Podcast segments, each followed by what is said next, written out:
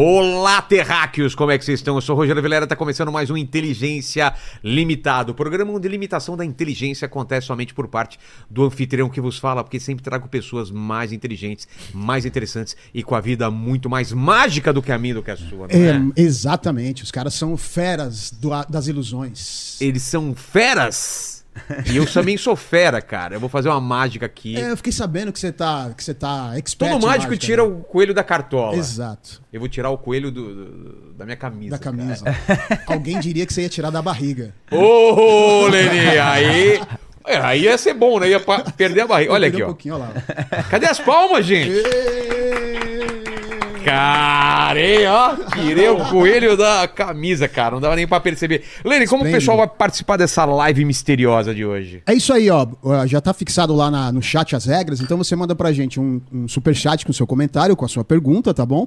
Lembrando que a gente lê até 6, 7, vai depender da quantidade de perguntas que vocês mandarem. Aí eu vou pedir pra você se inscrever no canal, se tornar membro, dar like no vídeo e ativar o sininho pra receber as notificações de quando as lives começam. Exato, exato. Estamos aqui com o Henry Klaus, que como dupla sertaneja eles sentam já na posição certa, o Henry e Klaus. Acostumados. Obrigado por terem vindo aí. a ser- a- Cara, é uma das coisas que eu mais fico puto é com o mágico, cara. Eu tenho raiva de vocês. Vocês me deixam é, puto de não saber como as coisas são feitas. né? Você não fica com essa sensação? Eu vezes? fico, eu fico Os chateado. caras fazem umas paradas, fala, você fala, eu sei que não é mágico. Os caras não são, os caras não são sobrenatural o negócio. É, é, o cara me enganou. Eles estão me enganando na minha frente, cara. Então, obrigado. Vocês são que nem políticos, só que vocês assumem que vocês fazem uma parada chamada ilusionismo, né? Os caras somem com o nosso dinheiro, né? Mas vocês, ó, obrigado demais, cara. Obrigado, obrigado você, meu cara. Eu queria saber se a gente vai conversar, não só, vocês vão fazer alguns truques, né? Não sei se truque é uma palavra que desmerece, será? Acho que não, Acho né? que não. Truques. Mais ou menos. Pare- É, truque parece uma coisa barata, né? É, exatamente. Ilusão já é mais. Já eu quero legal. depois saber a diferença entre ilusionismo Mágica. e mágica.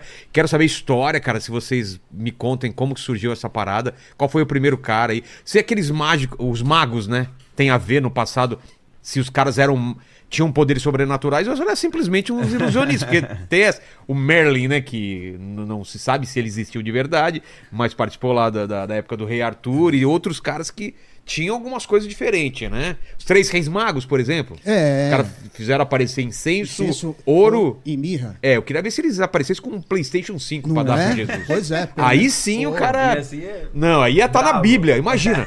E eles trouxeram um PlayStation 5. Do futuro. Já pensou? Os caras ficaram muito tempo sem saber o que era PlayStation 5, é só agora que vai ter PlayStation. Ah, então os caras já deram presente pra agora, cara. Mas obrigado demais aí por ter vindo.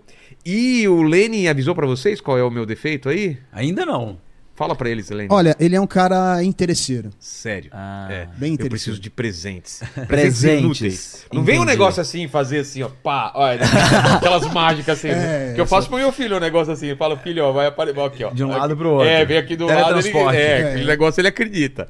Que presente, presente vocês trouxeram? Cara, dizem que o Vocês mágico sempre carrega alguma coisa na sua manga, né? Não sei por isso, eu trouxe um presente pra você. Oh! Um jacaré que estava lá no nosso estúdio quando a gente veio comemorar um momento muito especial da nossa vida, que a gente bateu um grande desafio aí, a gente escapou de numa camisa de força, a gente estava pendurado numa corda pegando fogo, preso em uma camisa de força em cima de 1500 jacarés.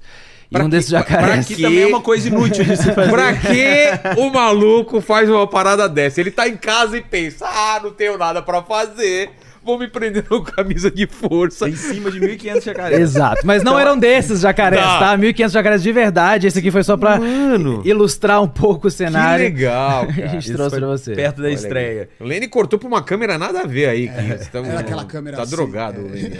ó. Cortar pra mim? Vem cá, Tá, volta tá aí. pra- é. Corta pra aquela câmera lá, ó. Câmera do Ah, vazio aqui, ó. aqui? Ó, aqui. Ah, rapaz.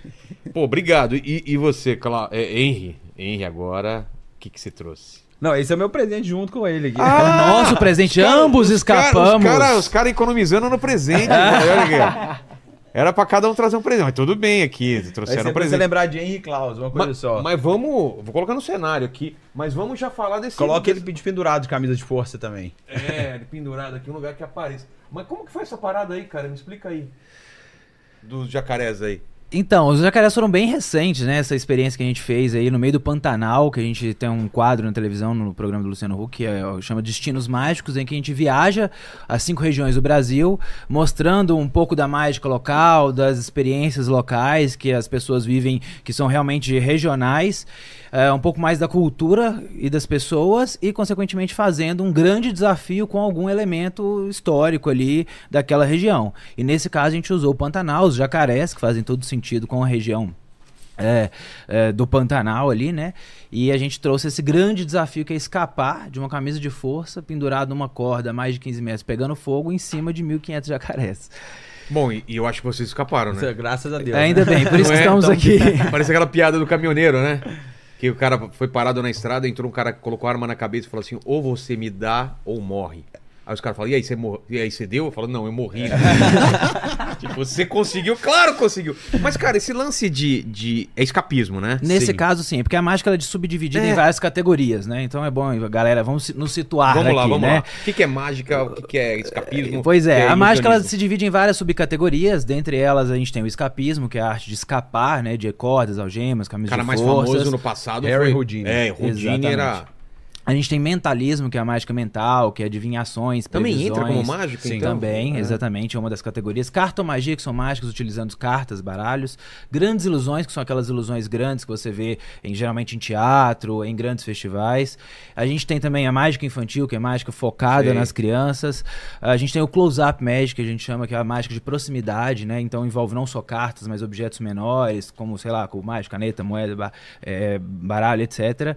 É, então são essas, essas divisões, eu não sei se eu esqueci alguma. Manipulação. Manipulação, que é mágica Que que é? utilizando habilidade manual. Então, quando você vê ali a- aquela pessoa que muitas vezes as pessoas falam que vão no centro e tem ali alguém com aquele jogo das três tampinhas, a gente chama daquilo de mágica de manipulação. que Aquilo é é uma uma mágica. O manipulação. cara tá lá e... Exato. Exatamente. A Que vem tampinha do que. termo do francês, né? Que era o, que era o, o, predisti- é, o predidigitador, né? Que É. na verdade vem de prestor e dígito que é dedos, né? Então é a habilidade de rapidez com as mãos, né? Entendi. Então a, a, a categoria na França do que chamaram que, que, que no, no francês eles falaram do prestidigitateur, né? Que é o, o prestidigitador que na tradução para o português virou um manipulador que transformou-se em manipulação. Mas que é isso, que é utilizar da habilidade manual, da técnica real para se produzir alguns efeitos mágicos, né? Isso vem, um- vem um pouco da história da mágica, Tá. assim. E eu imagino que na, na, na história, é, muitos dos, dos caras que tinham essas habilidades ganharam dinheiro, enganaram pessoas e deve ter.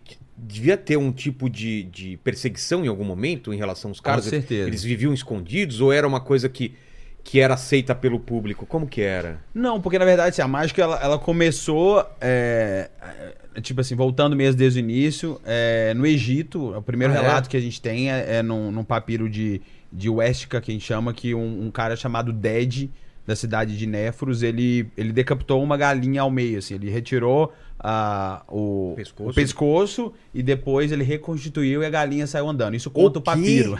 Tem essa história relatada. Esse papi- tem relatado que foi o primeiro efeito mágico Sei. assim, que, que se conhece, né? Isso foi no, no Egito, há muito tempo Cara, atrás. Que tá? doideira. Depois disso, a, a mágica ela começou assim, existia ainda aquela mistura entre mágica e alquimia, né? É. É, muitas coisas de alguns efeitos mágicos que as pessoas meio que, que acreditavam que aquilo ainda não é- não era considerado uma arte, né? Uma arte cênica, vamos dizer assim, né? É, e na França, durante muito tempo, principalmente na França e na Europa, existiam esses, né, esses, esses mágicos de rua, assim, que utilizavam da habilidade manual para poder criar jogos, alguns de azar, com pessoas e muitos fizeram dinheiro, de verdade. Isso aconteceu sim durante muito tempo na história. É, com esse jogo das bolinhas ou com outra Vários. coisa, né? É, inclusive tinham jogos que eram uma, uma marionete que ela é como se fosse um, uma- um autômata francês muito que era muito comum na França isso, um autômata francês que ele jogava xadrez com você. E na verdade tinha um cara escondido ali embaixo que ele que, que jogava o xadrez pelo autômata, né? E você Nossa. pagava pra jogar com o autômata, né? É, então assim, tem vários relatos de, disso na França do, de como a mágica era incorporada assim no cenário da rua mesmo assim. Mas tudo mudou com um cara chamado Robert Houdin é, que foi um mágico francês, que ele amava mágica, ele falou, cara, isso tem que sair daqui da rua e Marginal, se transformar né? num negócio, é, num negócio é, cênico, né? A mágica, ela precisa ir pros grandes palcos da Não, Europa. não ia pra palco, não, Não, ia tinha. nunca, jamais. A mágica era uma coisa que era, que era, que era longe da sociedade, da Sei. nobreza, assim, né? Totalmente marginal, então Totalmente mesmo. E aí o que ele fez pra poder mudar a primeira coisa, ele falou: a gente precisa, os mágicos precisam se vestir como a nobreza veste pra ir ao teatro. Ah, é por isso que tem o lance da cartola, do... fra- É daí que surge, então? Por isso que ele falou, cara, você, a gente vai colocar essa mesma coisa que você faz, você vai colocar uma cartola, você vai colocar né, a, sua, a roupinha como, os- como os franceses iam pro teatro naquela época, ah, e vamos te colocar em um grande cabaré e você vai ser um dos números, uma da, um, dos, um dos segmentos ali de um cabaré europeu, né? Então, Robert Rodin, ele é, ele é conhecido na história da mágica como o pai da mágica moderna, né? É, e ele escreveu um livro também chamado é, Modern Magic, onde ele, onde ele traz um pouco dessa história e mostra como ele transformou essa visão da mágica para mágica ir para os grandes cabarés. E depois disso, a hora que ela começou a ir, Isso que época, você sabe? é, Robert Rodin, 1800 e pouquinho, Tá. assim. É, e depois que isso começou a, a tomar Meados do conta... século XIX, É. né? 1850, 1860, mais ou menos. Depois que isso começou a pegar na Europa, né? A gente, é, a partir do, do início do século do 20, mais ou menos, final do século 19, né? Início do século 20, a mágica ela surge como uma proporção mundial, assim, na- nos grandes turnês, que surgem grandes mágicos, assim, que rodaram o mundo inteiro, né? Inclusive tem relatos, assim, de mágicos que eram contratados pela nobreza portuguesa no Brasil, né? É, é, tem, um, tem um mágico, por exemplo, é, é, americano chamava Herman, que ele veio fazer 19 shows para Dom Pedro I aqui no, no Brasil há muito tempo atrás, sabe? Caramba. Então, assim, é, existia uma. A gente chama do, do- da época de ouro da mágica, assim, que é quando a mágica. Os grandes mágicos giravam em, em navios, né? É, isso foi quando foi tomando a proporção. E o cara que levou a mágica pra televisão foi o Harry Houdini. Ele, ele que, que deu. Mas ele não era só escapista, ele fazia mágica também. É, ele começou com mágica e depois ele, ele, ele transformou isso em grandes desafios com uma pegada mais televisiva, né? Sei. E o nome dele, o Houdini, é inspirado no Robert Houdin, que é um. Ele Ah. colocou um I no final, né? Então virou Houdini. Era ele que fazia uns esquemas também com um lance de, de receber espíritos, tinha uma coisa de. Sim, no, final, né? é. No final, Final, da né, vida de falar dele, ele já mortos. começou a querer des- desmascarar Isso. Isso. as pessoas que, que tinham algum, algum, alguma habilidade extra sensorial. Que ele mostrava como era feito, era isso? Não, na verdade não. Ele, ele, queria, ele queria desmascarar e dizer que não existia essa coisa é, é, Sobrenatural. sobrenatural e etc. Então ele, ele- Ah. Mas isso foi mais pro final da vida dele, assim. É, porque no início ele começou como um cara que ele se vendia como o rei das cartas, né? o King of Cards. Ou seja, como ele não tinha tanto recurso, ele utilizava da habilidade manual realmente para fazer é, é, é, essas experiências, para gerar esse valor para as pessoas ali, para que reconhecerem ele como ilusionista, como mágico. Então, desculpa. É Cara, tipo que isso, susto, velho. Era uma coisa mais ou menos desse jeito que ele fazia. Por quê? Porque ele tava naquele momento de entender que a habilidade. que o cara tava engasgando mesmo, cara. Cara, eu tomei um Como susto sou agora. idiota, É, cara. eu tomei um susto agora. Ele, ele usava da habilidade manual pra gerar experiência, pra gerar esse tipo de sensação. Só que ele entendeu que aquilo era muito comum entre os mágicos. Então, que? O lance das cartas? o lance das cartas, o lance de utilizar mágicas é, é, normais, Acessíveis, tradicionais, é. acessíveis. Então ele começou a vir com essa história do escapismo, que era uma coisa diferente, esses grandes desafios que chamavam a atenção do grande público. Então ele se pendurava no meio da praça pública para que várias Nova York, pessoas Times Square. se- assistissem. E aquilo foi elevando o nome dele E cada ele vez desenvolveu mais. essa parada, não existia antes dele? ou- É, não- existia, mas ele foi o cara que, se, vamos dizer assim, ele foi o cara mais marqueteiro. Ele é o cara que levou... Ele levou pra outro nível É, esse negócio. assim, na história da mágica, o Robert Houdin transformou a mágica em uma arte cênica, o, o Houdini transformou a mágica em, uma, em um business. Em um, Entendi. Porque ele vendeu isso pra Hollywood, ele vendeu é, filme, né? Ele, ele, ele fez várias turnês, ele, ele transformou esse marketing, assim, nos Estados Unidos, né? Isso foi sendo replicado ao redor da, da Europa. Então, assim, vários outros é, ilusionistas na época começaram a replicar o desafio de Houdini, é, vou, vou, vou quebrar o recorde de Houdini. Então começou a ter essa... essa... O que, que ele fez de grande, assim, que, que, que na época, tipo, a galera não acreditava que ele fazia? É, na época era diferente, né? Mas assim, ele chegou a escapar de, de, de ser, de ser lançado dentro de uma, de uma caixa no Rio, em Nova York, e escapar vivo, com corrente, sabe? Com, com correntes, cadeado. cadeados e tal. Então, assim, tem muitas, muitas histórias de Houdini. Ele fez vários filmes também é, co-produzidos por ele em Ah, Hollywood, né? Então, ele, ele- no final da, da vida dele já tava virando um ator também, porque ele tava Entendi. muito conhecido e tal. Então, é... Mas ele foi o cara que que abriu a atenção assim da televisão norte-americana para a mágica em, em grande escala, em grandes desafios, em grandes proporções, né? Ele foi o precursor isso dentro da, da, da história da, da televisão norte-americana. É outro cara famosão aí que, que foi o David Copperfield, né? que eu não sei eu- porque ele também transformou numa coisa maior ainda. Porque eu lembro, sumiu a Estátua da Liberdade, É. Logo ônibus, depois eu acho, é, avião, depois, né? é, ele fez várias coisas, né? O Copperfield ainda é uma lenda, assim. É, mas ele foi um cara também que soube fazer isso na televisão, mas de uma maneira também que não era somente ligada ao escapismo, né? Então, os grandes especiais do Copperfield eram eram eram eram muito bem produzidos, né? Assim, Ele, ele flutuar, né? é, inclusive, a gente tem paradas. um dos números do que a gente faz no show, que a gente tá aqui em cartaz de São Paulo, é o Flying, que é o número do voo do Copperfield. Para, velho. Sério? Sério. Vocês não vão flutuar aqui, não, né? Eu pensou, cara, vai ter que acertar a câmera, os caras começam a flutuar assim. Sai fora. Vocês fazem isso aqui, cara? Fazemos ao vivo. Mas isso vocês tiveram que aprender ou vocês compram essa, essa, essa. Como que é feito? Como que funciona isso? As duas coisas, né? Exatamente, acho que o processo Existe do um mercado, mercado, né, existe disso. um mercado de mágica, as pessoas não, não acham que é, é uma pura brincadeira, mas existe o profissional mágico que não só vive disso, mas as revistas de mágica, Tem a mídia de mágica. Mas, mas às vezes o cara que cria nem é um mágico, é um engenheiro que cria uma parada. É um illusion builder que a Ah, chama. ah, é? É, Illusion Builder? Ele tem a parte da engenharia, mas tem a parte artística, porque o equipamento ele tem que ser visualmente bonito, esteticamente tá. funcional, e que ao mesmo tempo a engenharia do número faça ele funcionar de forma que cria a ilusão. Entendi. Então esse é o ponto de partida. Não adianta nada você construir ali um prédio que você não deu um tapa nele na parte de, de, eh, de acabamento, né? Então esse que é o, é o- é o tradicional Illusion Builder, é esse. Ele pega desde a engenharia ini- inicial do, do número até a parte visual, estética, de como ele pode ser apresentado no palco. Esse cara não necessariamente é um mágico também, mas ele tem que conhecer bastante. Cara, ou- geralmente ele é mágico porque ele tem um grande conhecimento da parte estética e da parte de- das ilusões, né? Como Ah, você é? criar determinadas ilusões. É, enfim, como você fazer uma coisa que.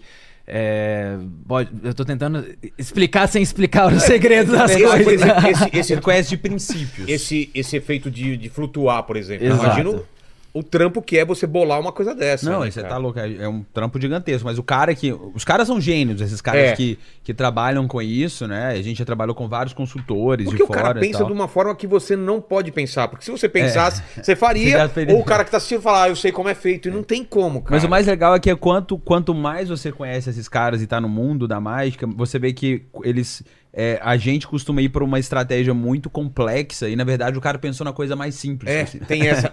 Às vezes, quando você vê como é a mágica é feita, você fala, cara, eu nunca imaginaria que era tão Exato. simples Isso assim. que é o genial da história. Que Porque o doido, segredo cara. tá sempre. A Às vezes é o genialidade espelho, às vezes é. tá na simplicidade, né? Do número, assim. Acho que a grande sacada é que o mercado mágico ele funciona como qualquer outro tipo de profissão. Então ele vai ter os congressos, vão, né, vão ter os congressos ao redor do mundo, as revistas, as mídias específicas, os podcasts específicos. Ah, é? Exatamente. Tem vários. Tem as competições de mágica de- subdivididas pelas categorias.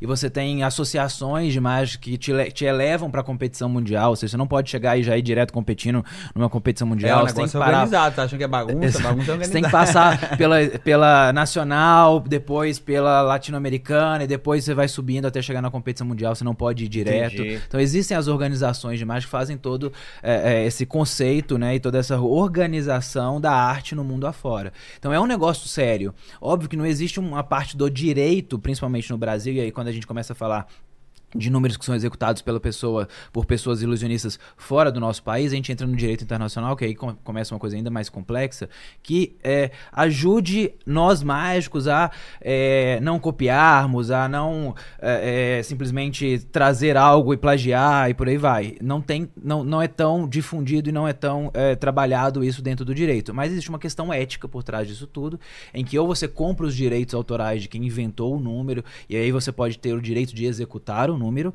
ou você faz uma transformação daquela ideia inicial, aquele Em conceito outra- inicial, em em outra outra, coisa. coisa. Isso acontece pra caramba, né? Tem, tem alguns truques que são bem clássicos que viram outra coisa, né? Sim. A gente tem no nosso show várias coisas que são muito clássicas, mas são reinventadas, né? São coisas que, Serrar a mulher, você que tem uma toque. tem, tem também. Isso é bem clássico, né? É, mas a gente faz de maneira diferente, né? A gente, no nosso show, a gente costuma fazer a sogra serrada ao meio. Cara, eu preciso ir nesse show, levar minha sogra.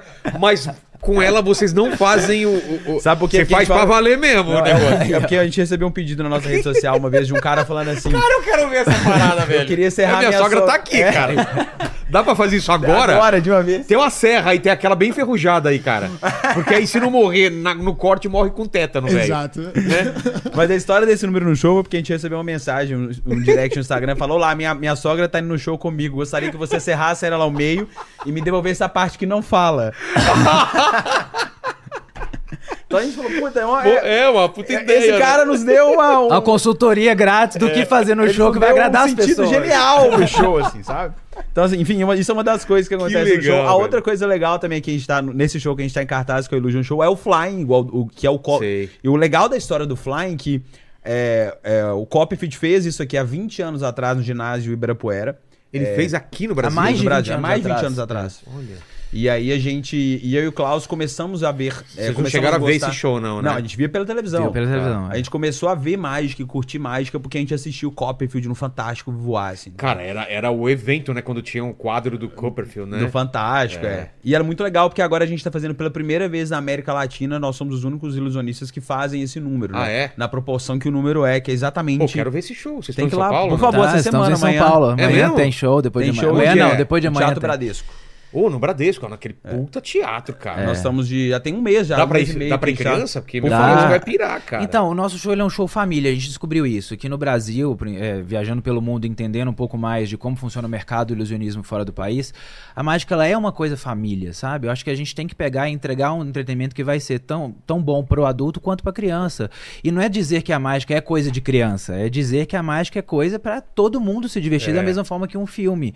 Só que a mágica ela tem uma linguagem universal, isso que é o legal. Você conversa de 8 a 80 anos com a pessoa. É, e o que a gente vê no. e realmente, o que a gente vê lá. Não tem quem não gosta é de mágica. Não É. tem alguém falando, não gosto de mágica. E é muito raro, legal, cara. porque você vê, você vê, às vezes, a avó com o filho, com o pai. Esse sábado tem? Tem. Esse quinta, sexta, sábado, domingo, tô, se eu levar a minha sogra nesse sábado, vocês fazem com ela? Quem tá assistindo aqui, cara, se eu for lá no sábado, vocês fazem? com- Ou vocês têm que escolher lá? Pode ser minha sogra? É, nesse show aqui em São Paulo não tem, mas no próximo a gente Ah, vai não colocar. tem? Nesse Ah, não. Que pena, cara. Pô, eu queria levar minha sogra que ela tá Mas em tem, casa. Tem outras coisas. A gente Tá tem, bom. tem números é, legais, assim, emblemáticos que acontecem no show. Uma criança da plateia selecionada de maneira aleatória levita com a gente no palco. Pô, Falando sobre os sonhos dela. Então, tem momentos muito emocionantes. Tem uma história, a história do show, tem momentos que tocam o público muito mais do que a mágica, mas também um pouco do que foi a nossa história, minha e do Klaus. De, imagina, do- dois, dois jovens é, que tinham um sonho de ser mágico. Cara, quem tem esse sonho de ser mas por mágico? quê? né? Aquela coisa de criança, de, de querer fazer pros amigos? Como que começa esse, essa É, a gente começou começou- assim, né? É? É, tudo começou com criança. Eu, Qual, é, quando- qual é a memória mais antiga que vocês le- lembram sobre mágica, assim? Cara, a minha é com 6 anos de idade, 5 pra 6, quando meu tio me ensinou a primeira mágica. Qual que era? Era A impressionante. Não, por incrível que pareça, ele Ah, pegou um daqui Você balão. sabe fazer aqui, ó, ó, Lene, olha. Ah, eu ensinei pro meu filho, ele ficou doido, cara. Ele fez. Por incrível que pareça, ele pegou um balão, encheu um balão, me mostrou o balão, eu peguei no balão, olhei o balão, aí ele colocou o balão assim numa, num suporte. Na hora que ele pegou um alfinete, me entregou e mandou estourar o balão, na hora que eu estourei, encheu de balas. Só explodiu várias balas e chocolates. Aquilo pra uma criança, olhando várias balas serem sur... Total, aparecerem aparecer do do nada. nada. Aí naquele momento eu falei assim: é isso que eu quero pelo resto da minha vida. E você? Um pouco parecido também, mas a memória que eu tenho é de ver o Copperfield, assim, pela primeira vez eu vi o No Copperfield Fantástico. voando, assim. E por isso que pra gente é muito legal essa história, né? Porque é, realmente, assim, você vê que depois de Fechar um alguns, ciclo, né, uns cara? 30 anos atrás, né? de- Depois de 30 anos, a gente tá fazendo aquilo que, que, que realmente a gente queria estar fazendo.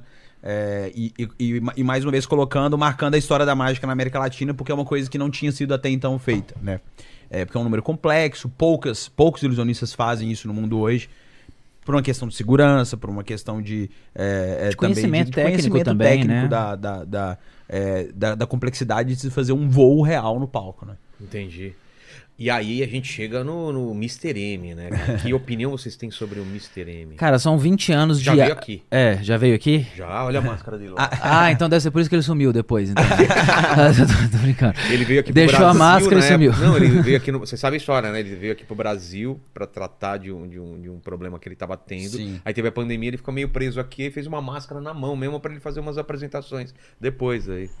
Ele melhorou, teve, acho que, câncer de próstata, alguma coisa assim, mas tá bem. É, eu não conheço Qual que é a a história história. dele, cara? Cara, a história dele a gente não, não sei ao certo, né? Justamente porque, como fez parte de um. Ele foi um antagonista na história da mágica. Mas vocês tinham quantos anos? Vocês eram muito novos? então, a gente, novo. era bem Porque novo. parava também o Brasil, ó, o. Mr. M, né? É isso que eu ia falar, foi um hiato da mágica. Assim, o Mr. M foi nos anos 2000, É? então pouco depois de David era Copperfield ali. mais antigo. 2002, 2003. É, foi Tá. em 2000, nos anos 2000 ali, e assim, pra você ter noção, eu tenho ah, os VHS do Mr. M. Sério? né? Exatamente.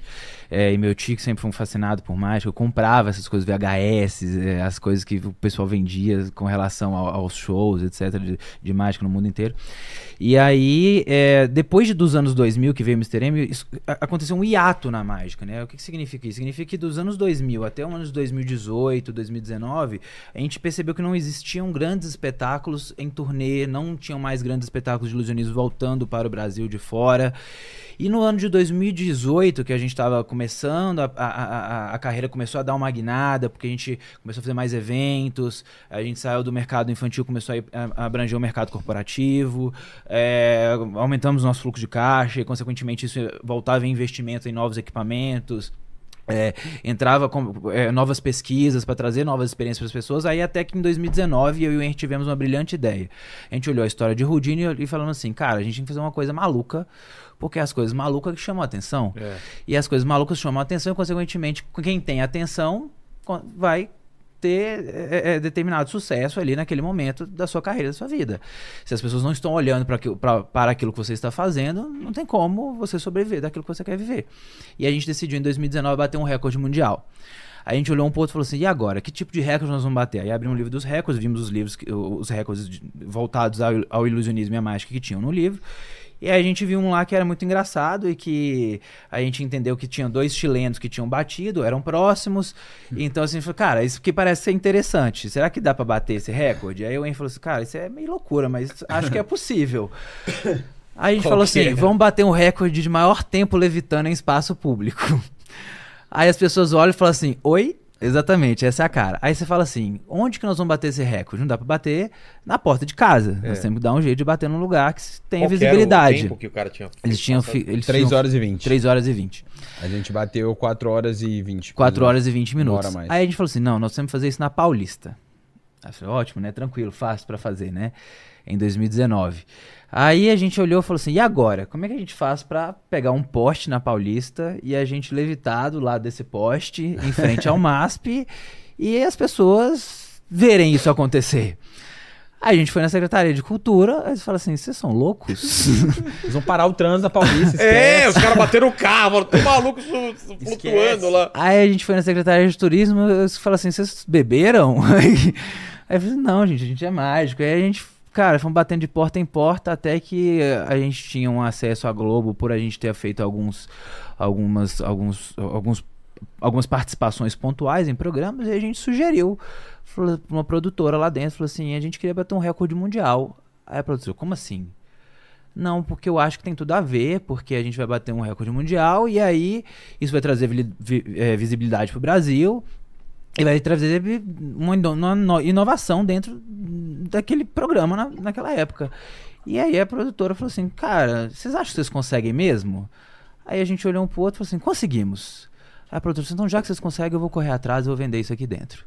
Aí eu olhei pro Henry, o Henry olhou pra mim e falou assim, e agora? Eu falei assim, não sei. Fudeu.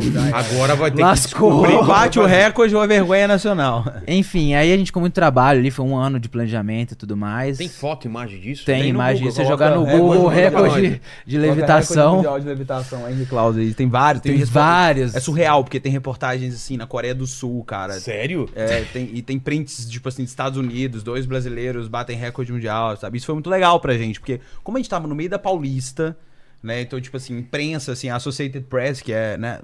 Acho que uns dois, três jornalistas que estavam ali trabalhando na Paulista começaram a tirar foto e isso, do nada, viralizou de uma maneira surreal, assim, pra, é, tinham, tinham várias reportagens gringas na Europa, enfim, vários lugares, e isso meio que abriu ah, pra televisão e pro mercado o olho pra gente. Tipo, quem são esses caras que. É. Quem são esses dois brasileiros que estão levitando por quatro horas na Avenida Paulista, né? É, então isso ficou bem, bem conhecido, assim. Foi quando a gente começou a levar a mágica. Ah lá, tá Ah lá. né? Nossa, Ale, não tinha uma imagem pior, não? pra- Nossa, mas. Tem uma outra igual Enfim, a gente estava ali a 7 metros de altura. Cara, é, 7 metros e meio de quatro altura. horas? Durante Quatro 4 horas. horas e 20 minutos. Na frente- literalmente. frente ao MASP. Exatamente, em frente ao MASP ali. Mas vocês foram do chão até em cima? Do chão até em cima e ficamos lá por 4 horas e 20 minutos e depois descemos novamente. Mano. É uma loucura. Quando foi isso? 2019. 2019, antes da pandemia, então. Antes Foi pandemia. pouco antes da pandemia. Aí Mas hora- durante a pandemia vocês ficavam lá e ninguém tirava vocês de lá mais, né, cara? Que doideira, olha que imagem bonita, cara. Não, tem outras melhores. Tem outras, Vê se acha várias outras, fotos de digitar aí no... Se achar, coloca aí pra nós, Isso cara. tem histórias legais, assim, porque como a gente ficou muito tempo E lá, aí, a galera horas- passar. Cara, teve, teve motorista de ônibus que eu vi que ele parou o ônibus, ele desceu, deixou a galera lá, Sério? tirou uma foto, tipo. E assim, várias coisas legais aconteceram nisso, né? Teve pombo que, que, Que achou Ah, que- não, não, não. pousou na nossa cabeça. Achando falei, que meu. Deus. E vontade de mijar, não deu? Tem várias coisas, né? Mijar, de E aí? fome, enfim. Mas é tudo, tudo, controle. tudo é um controle, né? A gente, pra gente fazer esse, pra bater esse recorde, a gente fez um controle meio que de maratona, assim, sabe? Um dia você ficava uma hora, do outro dia uma hora e meia, uma escadinha, né? Sei. É, uma escadinha de subida e depois uma escadinha de descida. Existe uma preparação física real, assim, pro negócio Pô. acontecer. Porque, cara, imagina, dois doidos a 7 metros de altura. Se, algum, se algum de nós tem um problema, É. isso é, é problema sério, né? Porque você tá no meio da Paulista. Teve gente que passou questionando o INSS, xingando a gente, falando assim... Falando o "Que que quê? que- Xingando por quê? Tipo Não o quê? sei, eu te Pô, o que, cara? Os cara, o que- o cara vai- o que, que o cara vai chegar os malucos lá? O que que tá atrapalhando a vida dele, E cara? aí, enfim, cara, cara, a gente tá no meio da Paulista. E legal que era na frente do tudo MASP, né, cara? Acontecer. O lugar perfeito, cara, na frente do máximo. É. Putz, não tem foto boa, Lene? Só, só. Você tá pegando da onde essas fotos? deixa eu mandar pro. Então, mas você tá pegando a foto que é o, a thumb, cara. Não pode ser. Essa não é a imagem final. Não, o pior é que tá dando aqui tipo 1.200 de resolução por 1.600. Então, mas não é. Não tá nessa resolução. Você tá pegando a foto que, que vai abrir. Mostra aí, que dá pra ver legal. né? Aqui, ó, cara. A primeira que ele pegou já tá boa pra caramba, no cara. meu celular, né? Manda pra ele. Deixa eu mandar aqui. Você tem o da, da Fabi? Manda. Não tenho. Não Tem? tenho. Deixa eu mandar pro Lino ali. Mandar Não, pro... de- ó, aqui, ó. Deixa eu mostrar aqui primeiro aqui. Bom, manda lá e ele vai colocando.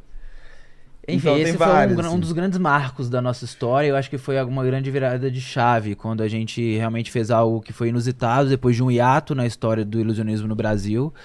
Que foi numa época pós Mr. M, ou seja, foi benéfico. Mas, mas então, isso que eu ia falar. O, o Mr. M, então, ele, ele meio que. Cara, ele não foi. Estragou? Estragou. Ele estragou e ele. Porque trouxe um grande, uma grande ele trou- curiosidade, certo? Ele trouxe um, um- Ele colocou o nome da mágica na boca das pessoas, mas ao mesmo tempo ele criou um preconceito muito grande. Então, por exemplo, a gente começou essa conversa hoje com você falando, eu odeio mágico. É. E esse odeio mágico com certeza veio depois do Mr. M. Sabe por Sério? quê? Porque quando você começa Não, a mas você revelar entendeu os que eu falei odeio truques- mágico de Eu, zoeira. eu sei, eu Não, sei. Mas, mas existe esse Mas sentimento. existe esse sentimento da Do pessoa. brasileiro só. É. Exato, só do brasileiro, tá?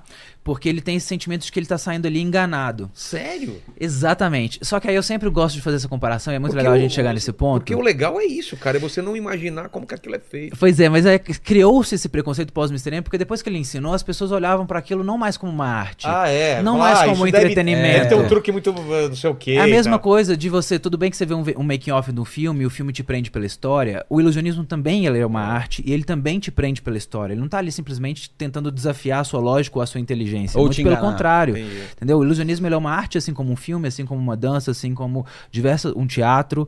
E naquele momento em que o, o ator está interpretando um papel dentro de uma peça teatral, nós ilusionistas, nós somos pessoas que estamos interpretando um papel de ilusionista naquele momento, naquela peça, para levar entretenimento como se fosse um filme ao vivo. A mágica nada mais é do que os efeitos especiais que você assiste no cara. filme ao vivo. Você tá fazendo em tempo real um efeito especial de um Exato. filme. Eu Exato. nunca tinha pensado por esse lado. E- Então, o Mr. M então criou esse preconceito de ah, É, eu acho isso daí deve ter uma explicação muito fácil, não vale a assim pena. como o Copperfield educou o americano a curtir a mágica pelo efeito visual. é, e ficar pela se maravilhando história, com aquilo, né? A gente foi educado na história, assim, infelizmente, Olha isso, né? cara, que legal. Aí, ó, é, verdade. Agora, boas fotos aí. O que, que é esse guindaste aí? Pra que, que foi esse guindaste? Isso foi porque o O repórter. repórter que tava Ele com a foi- gente filmando. Ele foi lá perto de Foi lá pra entrevistar ah, a gente. Que legal, cara. Ali, ali embaixo tem um relógio. é ó. o contador, né? Ali era 3 horas e 2 minutos, né? E aí Nossa, chegou até o mano. final lá, que era mais. mais Mas vocês conseguiram. horas. Aqui entre nós, vocês conseguiram ficar mais ou não? Ficamos Tava no 4 limite? horas e 20 Então, mas minutos. dava? mais. Dava pra ficar mais ou não? Cara, a gente, a gente Já já tava tava no limite. mal no final. É, já Como tava- vocês decidiram, tipo, vou parar? A gente tinha um rádio, falava eu, Claudio, É. falava, vai, não vai. Mais cinco minutos. Tá, eu aguento mais dois.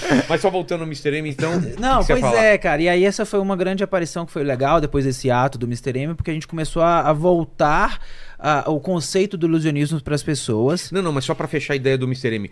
É, no meio da mágica, ele era odiado. Cara, ele Ainda ainda, é, é. não. Ele Ainda ainda, é. é. Não é eu que... vou te explicar por que também, cara. Por que, ele é odiado. Porque a partir do momento em que você. ah, o legal da mágica é você ter esse segredo, guardar esse segredo, porque é a mesma coisa de você pegar o Mickey. Tirar a cabeça dele e falar, ah, tem um, tem um, Tem um ser cara, humano é. ali atrás, entendeu? É. Então, cara, chega pro Walt Disney e fala pra todo mundo, tá assim, olha, esse Pato Donald que tá aqui é uma pessoa atrás, entendeu? Cara, e perde-se a magia do negócio, né? E o segredo da Disney, o segredo da mágica, o segredo de qualquer outra coisa, o segredo de um filme de efeitos especiais, né? É uma coisa que tá ali para as pessoas eh, se entreterem por alguns minutos, né? Esquecerem do mundo e acreditarem que aquilo é possível, né? Então, se você vai na Disney, cara, você tem que se permitir acreditar que o Kelly Mickey é Tem real. túneis é, Senão é uma subterrâneos bosta, até pra né? para os personagens Senão- não, não estarem comigo? no lugar errado, Senão né? você não precisa ir pra Disney, Claro. cara. Porque pra você chegar na Disney, pisar e falar isso aqui é um ser humano que tá Apesar que vestido quando eu cheguei lá, minha mulher tava super emocionada tirando foto com a princesa. Eu falei, querida, você sabe que ela não são princesas de verdade, são atrizes, né? Mas Para por- com isso, cara, você não entende e tal. Mas se por alguns minutos você se permitir É. acreditar naquilo, isso muda o seu dia, muda assim. A gente tem relatos de pessoas que já Claro, passaram pelo cara. show e, e eu acho que isso que, que eu e o Klaus a gente tá assim com muito esforço e graças a Deus a gente tá conseguindo conquistar agora, assim. Que é, nunca antes a gente tinha feito um recorde. Essa, a gente terminando agora essa temporada no dia 11 do 6, a gente bateu um recorde na história da mágica do Brasil. A gente vendeu 30 mil ingressos, né? É, Agora dia 11 a gente vai bater 30 mil ingressos vendidos é, em um mês num teatro com um espetáculo de mágica feito por dois brasileiros, que não é gringo, né? É, então, assim, isso já é uma coisa que pra gente faz sentido, porque a gente está criando essa cultura de novo. E a gente Com agradece certeza. muito o espaço de poder falar sobre isso, da gente poder trazer aqui, mostrar para as pessoas que a mágica não é enganação, muito pelo contrário, a mágica é entretenimento, assim como humor, assim como cinema, assim como diversas outras áreas. Ela engana artísticas. sim, mas é legal, cara. Assim como o filme engana. Exato. Quando você vê um cara voando no, no, no- no espaço, você sabe que aquilo lá, o cara tava dentro de um estúdio com um, um, um fundo mil verde. coisas. E daí, cara? Você É. não tá nem aí. Você tá Exato. tão imerso na parada Exato. que você não importa de ser- não se importa de ser enganado. Eu acho isso muito legal. E, e aqui no Brasil, quem são os precursores aqui no passado que, que É, a mágica começou com um cara chamado é, João Peixoto dos Santos, que era um mineiro, Ah, é? é, e ele começou, na época, ele era, ele era contador de vários turcos na 25 de março. E ele gostava muito de mágica. Então, como, como ele era é, contador desses caras, né? Ele ia muito pra Europa, aí ele começou a trazer alguns livros é, alemães, livros franceses, e começou a traduzir esses livros pro português, sabe? E aí ele criou é, uma trilogia, é, acho que são os tratados, Tratado de Prestidigitação e Ilusionismo, é, que foi feito pelo João Peixoto dos Santos. E aí Sei. começou essa movimentação aqui em São Paulo, no Brasil, né? Através de, de alguns, alguns clubes em que eles reuniam, é, faziam é, mágica, discutiam efeitos, faziam pequenos shows e foi crescendo um pouquinho, né? É, isso assim, a mágica raiz brasileira, né? Embora antes João Peixoto já tinham particip... já tinham passado pelo Brasil grandes nomes da mágica naquilo que a gente falou daquela época que a gente chama do ciclo do ouro da mágica, Sei, né? sei. Que foi no, no final do século XIX ali, mais ou menos no início do 20, 1930, 1940, né? Foi a época que ah, os- as grandes turnês eh, de mágicos, eles rodavam o mundo inteiro, assim, eh, com grandes espetáculos, sabe? É, é um pouco do que a gente chama de Golden Age of Magic na história da mágica. O, o circo tinha esse lance da, da mágica também no circo ou não? Eh, A mágica colou um pouco no circo depois É. disso, né? Assim, como, como uma, uma parte ali da, da, da estrutura do circo, mas nunca foi uma coisa próxima. É, o assim. circo e o cabaré, eles andam muito lado a lado. Então, inclusive, ontem eu fui voltar a assistir aquele filme que eu adoro, que é o The Greatest Showman, que em português é O o, rei do show. o Rei do Show. Que Que é da do Disney, inclusive. Costa- Qual? conta a história do P.T. Barnum, que é o cara que inventou o circo. Cara, não vi esse filme. Não viu? deixou. Nossa, é Onde- super onde- emocionante. onde tem? Foda. Cara, tem na Disney. Chama o é rei, da do, Disney, o rei é. do show. Pô, Chama o Rei do cara, Show. E o que, que é o lance? Ele, Ele mostra a história cara? do cara que como ele construiu o circo. Então, a princípio, ele começou como um museu de, de, de, de- Curiosidades. de curiosidades. E aí ele entendeu que aqueles vários atos juntos, aquelas várias curiosidades juntas, poderiam se compilar em um show. É, e ele era um cara que veio de uma, de uma infância humilde, né? E ele entendeu que aquele show dele poderia combater. é, combater não, né? Poderia brigar diretamente com o teatro extremamente erudito da época. E aí ele começou a, a trazer o show, o teatro, o entretenimento para o público mais classe C, para o público mais povão, assim. Dessa forma, ele cons- conseguiu popularizar Aqui, Lene, isso. É esse daqui, É né? esse. Exatamente. Deixa eu ver. Olha que legal. Rei do show. Tá. Esse, ver esse é o filme que é feito com a- aquele ator que era o Wolverine? Exato. Isso. É foda. É foda. Exatamente. E aí ele mostra como ele popularizou isso, porque ele levou pra grande massa o, o, o entretenimento que antes era apenas restrito aos teatros e à classe A. É, e na verdade ele buscava também pessoas esquisitas, né? Exato. Então ele pegava um anão, Ah, aquela pegou, coisa do- do- é, uma mulher barbada e tal. Existia isso, meu cara, o mais forte do mundo. Exato. Então, assim, o, o circo das esquisitices, ele criou um número que, na verdade, nada mais é do que um, um espetáculo de cabaré europeu, Sei. né? Que tem o trapezista, tem a, o mágico, tem, enfim, números, né? Que são os espetáculos de variedade que ainda existem na Europa hoje, é, que estão rodando o mundo, assim. E aí a gente tem espetáculos em, de- em circenses ou em cabarés em que ele tem um ponto, um ato mágico ali no meio, que dura, sei lá, seus 5, 6 minutos.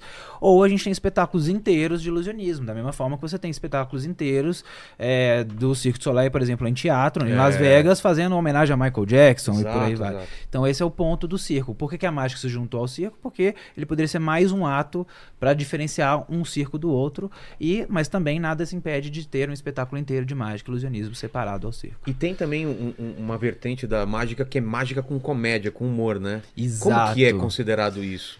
É- é- os caras são comediantes ou são mágicos ou é uma mistura? Como que funciona? Cara, é uma mescla, tudo são técnicas, assim, o ilusionismo também é uma técnica, inclusive tem um grande amigo nosso que nos ajudou a escrever o texto, faz uma, uma, uma direção junto com a gente lá no nosso, no nosso espetáculo, que é o Ben Ludmer, que é um Pô, bem longe, mas é um amigaço nosso. Pois Aliás, é. já Abraço falei pra Ben. Fabi chamar o Ben aqui. Vou dar um áudio pra ele agora aqui, ó. né? Fala tá que tá aqui e tá devendo. Que ele tem a mágica da, da corda, que é muito boa, que ele corda porque fala que eu sou Isso, judeu, Ben, sou, é. né? Eu sou circuncisado. É muito bom, cara. Cara, o Ben é um cara maravilhoso, assim, e ele tá- nos ajudou muito na- a escrever o texto do show, a deixar o, o espetáculo mais engraçado, Leve, mais né? bem-humorado e leve, é, para levar uma experiência realmente completa para as pessoas. Então, assim, o que, que a mágica e o humor é? É uma pessoa que já conhecia muito bem de mágica, técnica mágica, que, é, que eu acredito que seja é um pouco mais complexo de você aprender por demandar ins- muitos ensaios. Sei. Então, vídeo que para você produzir conteúdo de mágica na internet não é tão simples assim, porque exige você aprender o segredo, você ensaiar, você criar um contexto em volta daquilo para depois você apresentar. E obviamente ele também aprendeu a técnica do humor. E aí ele juntou as duas áreas para se diferenciar dentro de um mercado que ele é competitivo e entregar uma experiência melhor para as pessoas. Então ele leva uma experiência completa, tanto de efeitos lúdicos é, que são as mágicas, quanto bem humorados com os textos de stand-up que E, ele tem. e tem o lance também de o cara ser, às vezes, mestre de cerimônia, né? O cara é um mestre de cerimônia, ele tá entretendo o povo, faz umas mágicas, entra uma, uma atração, ele entra entre as É, atrações, ele acabou tem se que... criando um pouco disso. É, né? Mas isso que o Klaus tá falando também fala um pouco dessa que você tinha perguntado até no início, a diferença de mágica e ilusionismo. Isso, vamos, vamos falar. Que é a mesma coisa, assim. Eu tinha um texto de stand-up até que eu falava a diferença entre mágico e ilusionista, porque, tipo, o mágico, é, é- eu- na minha visão, era, era o cara mais pobre e o ilusionista era o cara rico, né? É o bem. Né, O o- a gente isso. o Ben Ele fala- mesmo? É, muito- fala assim, ilusionista. É ir de ser ilusionista mais rico. Exato, né? Porque o cara corta uma modelo linda ao meio, né? O, o mágico tem que cortar uma mulher. É, é mais difícil, né? Ele tem uma, uma, uma- uma mulher que é um pouco mais. que tem mais peso para ele levitar essa Exato. mulher é muito mais difícil, né? E tudo aquilo. Mas o termo ilusionista ele foi criado com o Robert Rodin pra tirar essa Ah, então ele cria pra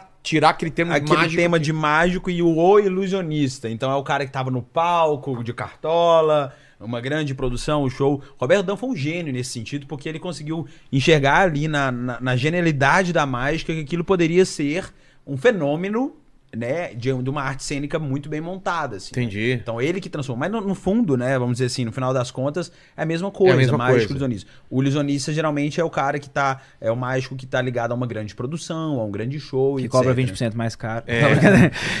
E teve uma coisa mais recente também com, com alguns ilusionistas que trouxeram, porque vocês já são pós essa época, mas é, o, o David Copperfield também se vestia bem e tal. Aí depois veio um, o David Blaine, os caras que eram mais Street. é street, tatuagem, Uhum. outro cara meio gótico e tal. Também teve essa linha tipo de aproximar de outras outras paradas também, né? De tirar esse negócio Porque aí, eu imagino que a partir de um certo ponto foi um problema também o cara tá de fraco e cartola e aquele negócio sendo que o É, público exato. se distanciava É, o- dele, o Blaine né? fez isso muito, né? assim, É. uma coisa legal do Blaine é que ele, ele conseguiu. é, Foi uma estética criada por ele. dele? né? Que, de onde ele... Ele porque começou, ele é de Nova York, né? Ele começou. Inclusive, o Blaine tá no Brasil agora, assim. essa- Sério? Essa semana fazendo, gravando no Rio de Janeiro um, um especial especial. novo.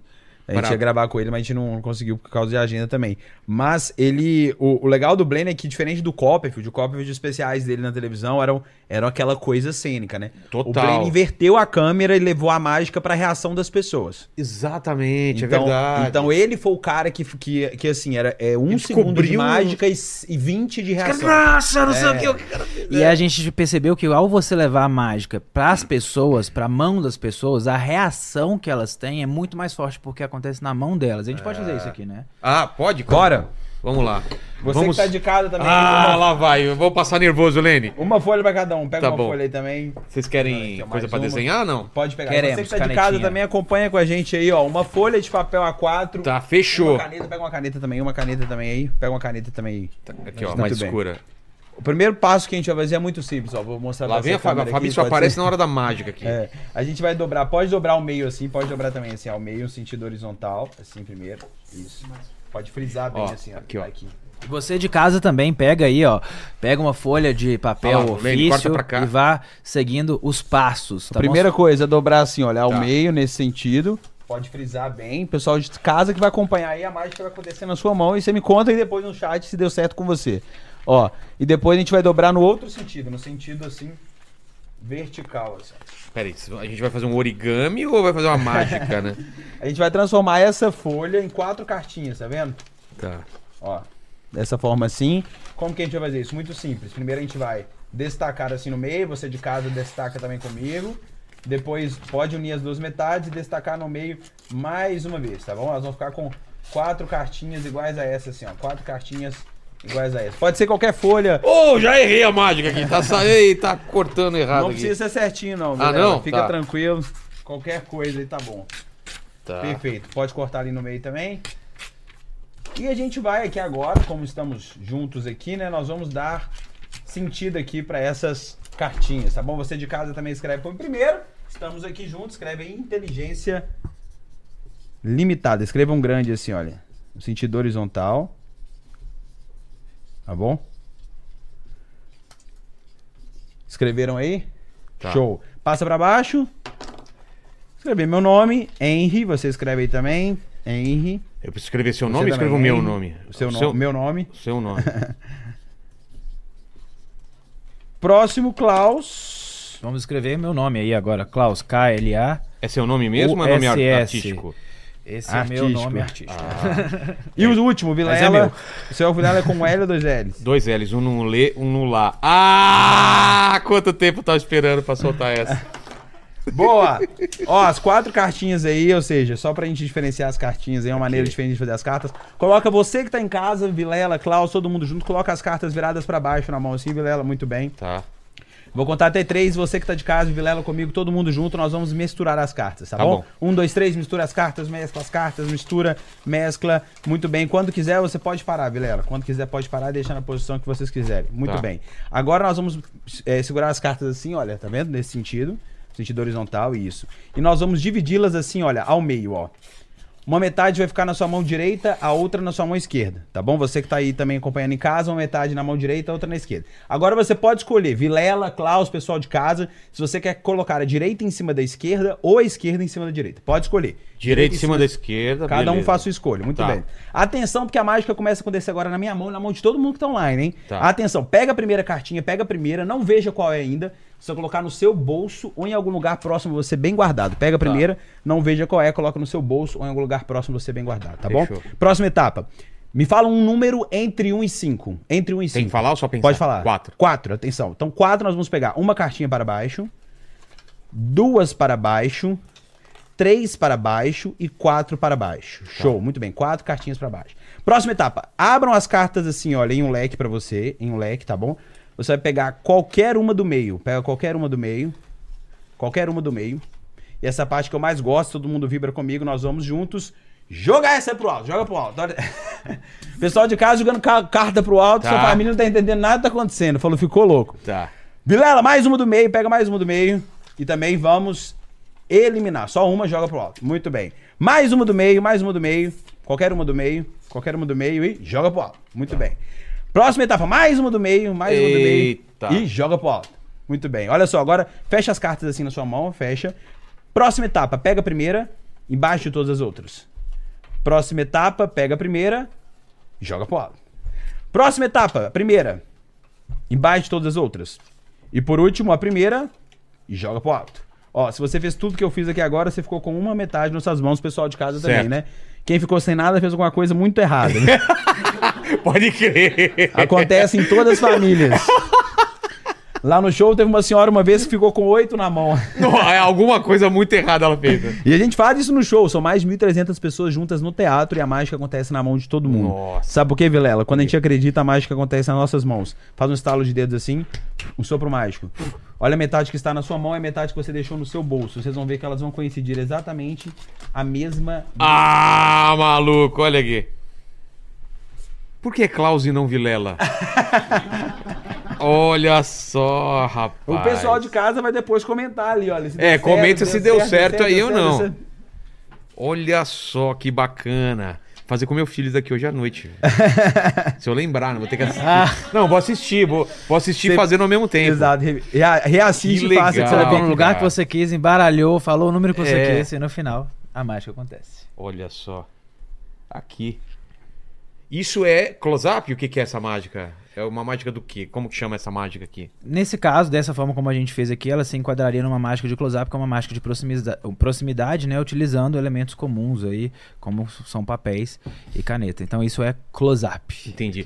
E o David Blaine, ele, Especialista em close-up. ele é especialista em close-up e, e também o lance de viralizar em vídeo, né, cara? Que ele, ele- aconteceu muito isso, né? É, mais, mais depois dele, assim, mais o Chris Angel, né? Que é aquele, Ah, é Chris Angel, aquele mais... cara mais, mais gótico e tal, assim. Aí é. E o Chris Angel também tá com um show em Vegas, né? É, também já há bastante tempo. É, show super legal, também, mas ele tem um estilo mais roqueiro e tal. É. Foi mudando, assim. Hoje na mágica tem vários, assim, outros nomes grandes, assim. Quem que é o maior hoje em dia? Ou se tem o Ainda maior? é o Copperfield, né? O É mesmo? Copperfield já é... Os caras que falaram que assistiram o show dele falaram que ele faz muito sem, sem vontade de fazer as paradas. ele já tá- precisa...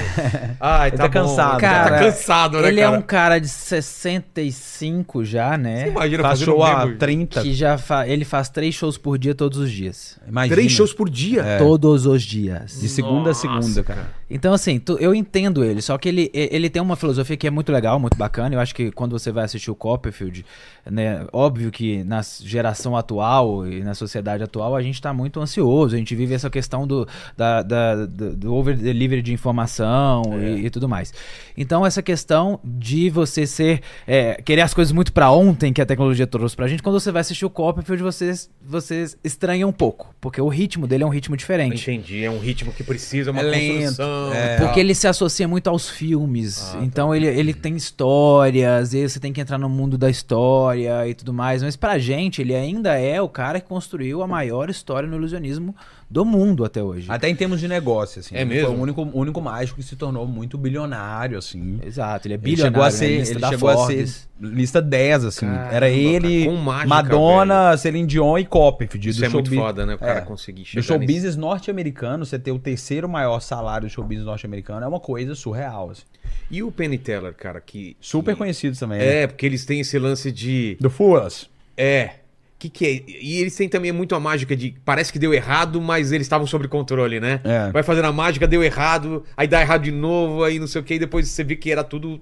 Eu acho muito legal isso. É muito deles. massa, assim. É. Eles têm a, Eles são super inteligentes também, né? Eles eles estão há bastante tempo em Vegas e, e o programa é muito massa também, o Fuas. Isso daí, como o programa deles, é- eles levam mágicos e os caras têm que, que enganar eles. Não tem, eles não podem descobrir como que foi feito. O é método, é. Exatamente, É. ele tá buscando inovações dentro do meio mágico, ele tá ali à espera de que alguém vai levar alguma coisa que eles ainda não conheciam, não sabem como os é feito pra caramba. e se divertem. Então, essa que é a, a premissa deles é, eu queria fazer um programa, é muito engraçado ele contando a história de como nasceu o programa e por que que deu muito certo. Ah, porque é? ele não sabia que ia dar certo. Ele falou, cara, vou criar um programa em que eu vou assistir mágica, porque eu amo mágica, eu gosto de, de- de- de assistir mágica, mas eu tô sempre fazendo, eu não quero estar sempre fazendo, eu quero estar assistindo também. Então eu vou criar um programa que as pessoas vão vir aqui, elas vão fazer um show pra mim, E eu vou olhar pro show delas e falar assim: sei, não sei fazer. Se eu não sei fazer, significa que eu me entreti, que eu amei, que eu gostei pra caramba. Se eu sei fazer, pô, que legal. Mas, mas foi uma apresentação bem feita pra, pra mim daquilo que você tá fazendo ali, naquilo que você se propôs a fazer. E aí, cara, por incrível que pareça, o programa fez a primeira temporada no, no intuito deles se divertirem assistindo outros mágicos fazerem o show pra eles. E tá na décima temporada. É muito legal, né? É cara? surreal isso, né? A, a mágica é muito forte, assim, no- nos Estados Unidos, né? Nesse sentido da televisão. A gente, É, isso é verdade, cara. Lá é, uma coisa absurda. a né? gente- ano passado, foi ano passado? É, sim, ano passado a gente foi pro AGT, o America's Got Talent, aquele programa do, do. Simon e tal. Sei. E foi muito legal, assim, porque a gente, nós fomos, fomos os segundos brasileiros a se apresentar no programa, assim. Como E- que foi pra entrar? Como que é a. Ao longo de 10, 10 Pra 14 você- edições, né? É? É. Como que vocês fazem inscrição? Como que é Não, o caminho? eles, eles nos convidaram. Ah, é? É, eles viram o nosso quadro no programa no Fantástico, a gente teve um quadro que chamava Ilusões de Risco e que tinha quatro desafios. V- assim. Vamos falar sobre isso primeiro, depois você conta do. do- qual, qual foi o lance do Fantástico também? Como foi Acho que o vamos- convite, a ideia? como- Vamos pegar ali o fim da meada depois do recorde mundial, É. que a gente chamou a atenção Então das lá. pessoas. Vocês eram moleque, queriam fazer isso, é, curtiam, aí tem escola pra isso, como você falou? Como vocês aprenderam? essa- Excelente até chegar? pergunta. É. Ah! Eu sabia que tinha uma coisa sobrenatural na parada, cara, tá vendo? Tá aí o segredo. Tá aí o segredo. Como que é o lance? A gente vai lá na estação da Sé, entra na parede, aí... Chegamos a Hogwarts. Ô, lá na estação da Sé deve ter umas paredes que você some também, hein, velho. Porra. Só que não volta, esse que é o não problema. vo- O cara não volta Nunca mais, fica em Hogwarts. Mas basicamente, é, a, a mágica é uma coisa muito legal, que assim, não é que a gente não, não quer ensinar. A mágica é uma, é uma porta que ela tá sempre destrancada. Mas você precisa fazer o esforço de abrir aquela porta. Ou seja, você precisa fazer o esforço de pesquisar, de comprar um livro, de buscar um curso de mágica, de fazer um esforço de aprender. Entendeu? A gente não. Por isso que a gente questiona muito a questão do Mr. M, porque ele empurrou goela abaixo das pessoas o segredo. É. E as pessoas não queriam saber, elas estavam ali se É entretendo. o que a gente chama de, da, da mágica como só, só como exposure, que é tipo, cara, ele, o cara só tá expondo. Ninguém pediu pra ele, tipo, eu quero, quero aprender. É. Só tá expondo porque ele tá denegrindo a, a mágica. É como se ele estivesse ali contando uma piada e explicando o porquê da Cara, ninguém quer saber. Exatamente. E, e parece que é, várias pessoas não toparam fazer isso e, E ele na época aceitou, né? aceitou e colocou a máscara pra não ter problema. E acabou tendo, mas É. enfim. E aí, depois desse ato, a gente veio e fez o recorde mundial na nossa história, que eu acho que foi a grande virada de chave. Então, mas, mas como vocês aprenderam? Vocês fizeram curso ou foram atrás de. Cara, como desde eu comecei com meu tio, que ele é médico, mas ele sim, ele era apaixonado, vibrado por Sabia mágica. Eu comprava paradas. kits de mágica, amava comprar essas coisas e trazia e me dava de presente e me ensinava ali as coisinhas. E aquilo foi me despertando interesse. Na época eu busquei associações de mágica local, que é um caminho muito interessante Ah, para é? você começar. E ali tinha um curso de inicialização à arte mágica. Então você vai iniciar na arte mágica, né? De iniciação, na verdade, né? Desculpa. É, é, você vai iniciar na arte mágica e depois você vai pesquisar, através dos congressos, das feiras, das Livros, coisas, livros, vídeos. etc. E aí, ao longo do, do processo, você vai se deparando com outros mágicos, com outras reuniões, e aquilo vai, vai te absorvendo conhecimento para que você consiga montar um show, montar é, rotinas para entregar para as pessoas aquilo que você se colocou na posição de fazer. Que seja seu, seu, sua mágica de grandes ilusões, ou seus close-ups, ou até mesmo as suas festas infantis, enfim. Tudo, tudo começou assim, né? A gente começou, eu pelo menos comecei é, fazendo mágica em bar para conseguir ganhar dinheiro, porque minha família não apoiava isso, obviamente, né? Porque quando você vira para sua mãe e fala assim: Oi, mãe, tudo bem? Então eu vou ser mágico. Sério? Aí duas, duas horas depois que ela levanta do desmaio, aí ela olha pra você e fala assim: Fala, "Cê é não, não, louco?" sério, sério, sério. Fala a verdade. Fala a verdade, sério. Não, Vai sem trabalhar zoeira. com o quê? Sem zoeira, é, sem zoeira. Aí eu sei, entendo as mães também, porque nenhuma mãe, quando tem um filho, olha pra ele e fala assim: esse aqui é meu mais velho, quando ele crescer, ele vai ser mágico. então, assim, a gente, a gente é, desperta esse desejo, esse amor, esse carinho pela arte e, e segue, né? Segue sempre estudando, se dedicando àquilo. É, o Henry também foi a mesma coisa, e a gente se encontrou numa associação de numa reunião da associação de mágico lá em, em Belo Horizonte, que é a nossa cidade natal, nós somos mineiros. E aí então a gente olhou um pro outro e falou: cara, a gente tem a mesma idade. A gente tem o mesmo sonho, São quantos anos você tem? 15. Oi, Não, hoje tem 31. 15 não. Na época a Tem gente. 15 anos de, de dupla. Sei. De 15 anos de dupla, e na época a gente tinha por volta de 15 também. É? E, e- exato. Com 15 anos vocês se conheceram? É, Caralho, e aí a novo, gente né? olhou um pro outro e falou, cara, a gente vai nos congressos, a gente participa das competições, mas a gente quer viver de mágica no Brasil. Eu não quero sair do país, eu quero estar do lado da minha família, quero construir uma família aqui no país. Amo o Brasil. E naquele momento a gente falou assim, cara, a gente tem energia, a gente tem força é, para fazer a coisa acontecer e duas cabeças vão pensar melhor é, do que uma só. Então a gente decidiu somar essas energias, né, para a gente viver e nos tornamos sócios do negócio, né? Viramos ali sócios dessa carreira artística que a gente tem. É, e criamos a dupla então a partir daquele momento. É, a- da- com o passar dos anos, a gente obviamente começou com coisas pequenas. Eu comecei trabalhando em bar, restaurante, o En fazia as festas infantis e tudo mais, pra gente conseguir viver disso, né? Produzir dinheiro, porque a gente precisa de recurso e sem tanto apoio financeiro dos pais, assim, não tinha como a coisa acontecer. É, e eu me lembro muito engraçado que quando a gente fazia os shows para nos, nos divulgarmos, eu me lembro que no início da nossa carreira eu fui fazer um, um show pra um cara que ele. A gente passou por vários perrengues ao longo da nossa carreira, né? De início, então, assim, é normal na carreira do artista. E aí eu fui fazer um show pra um cara, aí o cara falou, cara, eu quero um show pra amanhã. Ele me conheceu no bar, eu quero um show pra amanhã. Aí eu falei, quanto que é? Eu chutei um preço na hora, assim, e o cara, tá fechado. Eu falei, nossa, ótimo. ok, agora. Maravilhoso. Aí eu fui num condomínio fechado, fiz o show e tal. Aí depois o cara tinha bebido. Aí o cara virou pra mim e falou assim: Mas eu sou melhor mágico que você. Cara. Aí eu falei: Como assim, cara? O que, que esse cara tá querendo? Eu falei assim: Eu faço um, um avião cheio de produto lá de Miami aparecer aqui. Eu faço um caminhão cheio de produto Paraguai aparecer aqui. Na hora eu comecei a entender o que, que eu tava fazendo, onde eu estava. Cara! E aí eu que tive que fazer minha mágica. Eu, eu sumi de lá em três segundos. Agora eu entendi por que o cara não questionou na hora que eu falei. Um valor, né? Puta, é cada, é cada É cada furada. E Eu ela- sei, cara. Eu, eu, eu já fui fazer caricatura no show. na casa de um mágico lá, e ele tava bêbado e a mulher que teve que pagar. Na época de cheque, cara. Eu queria só ir embora. E o cara aqui, ó, o cheque, aí sumiu o cheque. Sabe, mágico bêbado, assim, eu só queria ir embora. E a mulher dele, paga eles logo, assim. E a gente foi fazer caricatura, sabe, no evento, assim. E aí, ao longo da- aí a gente, obviamente, começou a viajar juntos pra fora pra ver se a gente conseguia alguns congressos. Aí a gente conseguiu até che- che- chegar a fazer um contrato de, de, de turnezinha na China, né? Henry? Sério? É, a gente foi várias vezes pra lá, assim. Pra... É mesmo, cara. Tem, pra- tem um mercado bom lá também? Tem um a galera gosta de. É bem grande, né? Assim, no mercado. O, no- o mercado do show business hoje, na China, é maior que dos Estados Unidos. É o quê? Até pelo número de pessoas, né? E, pela, E a galera consome mesmo. pelo, pelo, é, pelo consumo, o consumo do Puta, que asiático legal, é muito, cara. muito grande, assim. E aí a gente foi umas quatro vezes, assim, mas a, a, a vez que foi mais dolorosa pra gente, assim, que a gente foi contratado pra ficar um mês ah, em, um, em uma, uma cidade próxima a Beijing que chama Weihai, que é uma praia. Você imagina praia com chinês, que coisa louca. Como que é? Eu Louca não que não é, cara. era muito Muita engraçado. gente. Porque os- esses produtores conheciam a gente nos congressos e eles vendiam a ideia do sonho pra gente. Não, você vai trabalhar na China, que não sei o quê, que é um mercado maravilhoso.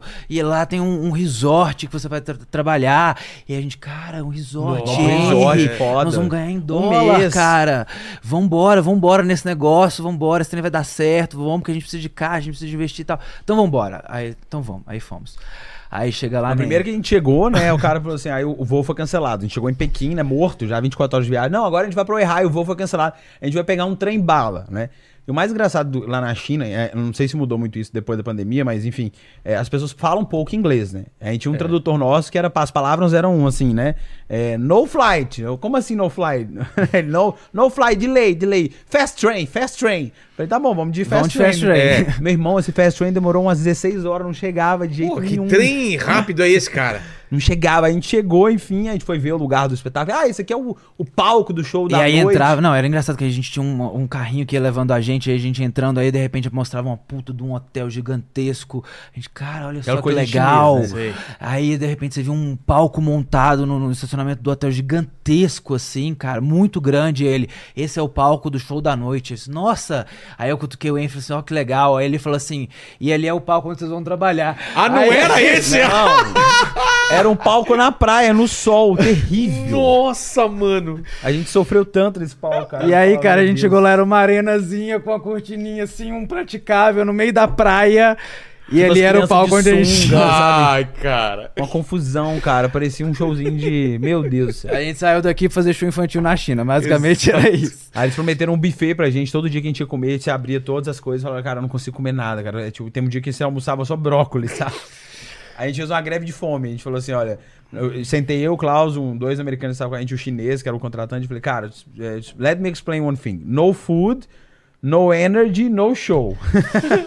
é uma tríade. Porque não dá pra comer a comida? Não do- dava, cara. Era, Era, era surreal. era muito estranho, Muito, muito, esquisito. Uma comida que a gente olhava. Eu fui o primeiro a passar mal, já de cara. Já, dois dias já tava ruim, já Minha tava mulher zoado. trabalhou lá, foi com 14 anos, porque é modelo lá, falou, cara, quer comida lá, velho. É porque depende de onde você tá. Se eu estiver no norte da China, é péssimo. No sul da China, que é, é Xangai, Hong Kong, aí já é mais ocidentalizado. O norte é muito difícil, cara. Cara. E aí a gente fez uma greve de fome lá, e aí os Pra caras. fazer show. Pra fazer o E show. os caras arranjaram o quê? pra vocês? E aí eles foram pro McDonald's. né? É o jeito. Aí a gente fez a greve do McDonald's pra poder fazer o show no outro dia. Enfim, aí esses são os perrengues da- da vida. E aí depois a gente voltou pro Brasil, a gente já conseguiu ganhar um dinheirinho. Aí a gente juntou bastante dinheiro, que a gente sempre teve esse pensamento financeiro pra gente investir na Investir, nossa né? arte.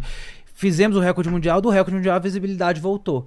Nessa visibilidade que voltou, foi a hora que a gente falou assim, cara, agora é hora de aproveitar o momento pra gente oferecer mais coisas diferentes, pra gente trazer mais vi- visibilidade pra dentro da arte como arte, Claro. né? É porque as pessoas, cara, tem que entender isso. É uma arte, né, cara? Exato. Tem toda uma preparação, tem treinamento pra dar certo aquela parada. E foi quando a gente recebeu o convite do Fantástico pra entregar um quadro diferente. E aí a gente foi e trouxe essa ideia do Ilusões de Risco. Tá. Já que a gente quer coisas diferentes, a gente ainda é novo, Tá vamos correr bom, risco. Isso é muito bom, cara. Vamos correr risco, fazer umas Você maluquices. tinha feito já alguma coisa nesse sentido ou não? Não. Não. Vamos fazer umas maluquices lá, vamos ficar presos em tanque de água, vamos, sei lá, jogar. Na verdade, a gente criou. é, é, o quadro era, era- Tinham quatro episódios, cada um dos episódios, quatro elementos. Então tem, tinha o desafio água, fogo, terra e ar. Qual Né? foi o primeiro? O primeiro foi o água. O que que era? Que é o, do, é o mais, pra gente, é o, é o melhor, assim. É? É? bem legal. Depois vocês assistam, tem no Globoplay também. Tá. o mais É, aterrorizante. Qual que era? É que o Ah, Klaus fica preso numa. Como, como os mágicos ficavam, né? Houdini Num e tal. de um água. tanque de água, que eles chamam de, de- de- do tanque de célula tortura chinesa, que é um tanque fechado com uma camisa de força, você tem que escapar a tempo, entendeu? E É, tem uma surpresa E final. sem, na- e sem nada respirar. no rosto. Sem respirar nada, só sem segurando a respirar. respiração. Fiquei um minuto e meio ali preso pra conseguir escapar. E aí E a chave tava onde? Ou não tem chave?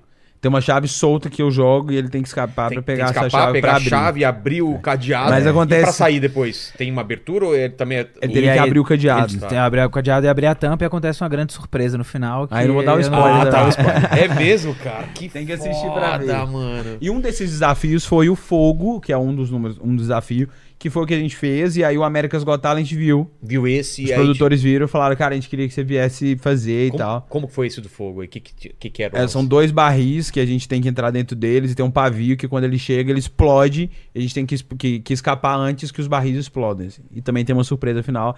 E esse número a gente faz no show, todos os dias. Sério? Se for lá, você vai ver. Então você vai ver. Então, foi da água, fogo, o Água, ar... fogo, terra e ar. E ar. Então, o, O terra, ar qual foi? o ar a gente atravessou uma turbina de avião que girava, não lembro a velocidade, mas que gerava uma corrente de ar muito Sei. forte. E a gente atravessou as hélices ali, as pás da turbina de avião.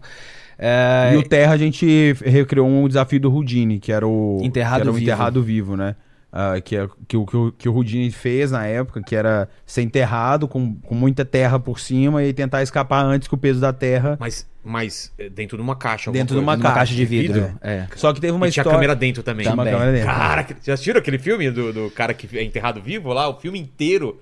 Ah, É, tem, um, tem um filme disso. Tem, cara, que é bom pra caramba. O filme inteiro é ele. Ele acho que só tem um isqueiro, né? E ele tá enterrado vivo, não sabe onde e por que ele tá lá. E teve um cara que morreu fazendo esse desafio. Um cara Sério? chamado Joseph Burroughs. É, ele morreu fazendo um enterrado vivo, assim. Ele foi um pouquinho mais desobediente Mas- e mas resolveu. como? Então, porque vocês devem ter um esquema de segurança. Tipo, deu errado, alguém tem que abrir aquela parada É, ou não. Cara, tudo tem um esquema de segurança, mas a segurança tá mais em você, assim, sabe? Se você tem um esquema de segurança e não sabe fazer Mas, por segurança- exemplo, esse, esse enterrado vivo podia dar merda. Podia dar Se merda. der merda. Quem, quem foi de vocês enterrado Foi vivo? nós dois. Nós dois, Os ao dois, mesmo é. tempo. é. Mas tinha o pessoal lá fora. Como vocês avisavam o pessoal, tipo, deu merda, me tira daqui, eu não consegui. É, Como que é? tem algumas coisinhas envolvidas nisso, mas Tá. especificamente desse cara. É um, é um toque, assim, tem que piscar três vezes, assim. Aí o cara cai um pouco de terra no olho, o cara fala, ih, temos que tirar os dois de lá. Não, não, cara, só tô... Era só, só terra. um É, só terra um Tá pouco. tudo bem. Mas tem algum sinal que vocês combinam? Tem, a gente tem uns sinais. A gente tem sinais, mas o grande detalhe é que muitas vezes as pessoas querem fazer os desafios, mas não ensaiam antes, eles Ah, não projetam antes, não fazem testes em escala. Pra ter certeza se vai funcionar ou não, cara, tem que fazer Tem que testes em fazer, né? escalas.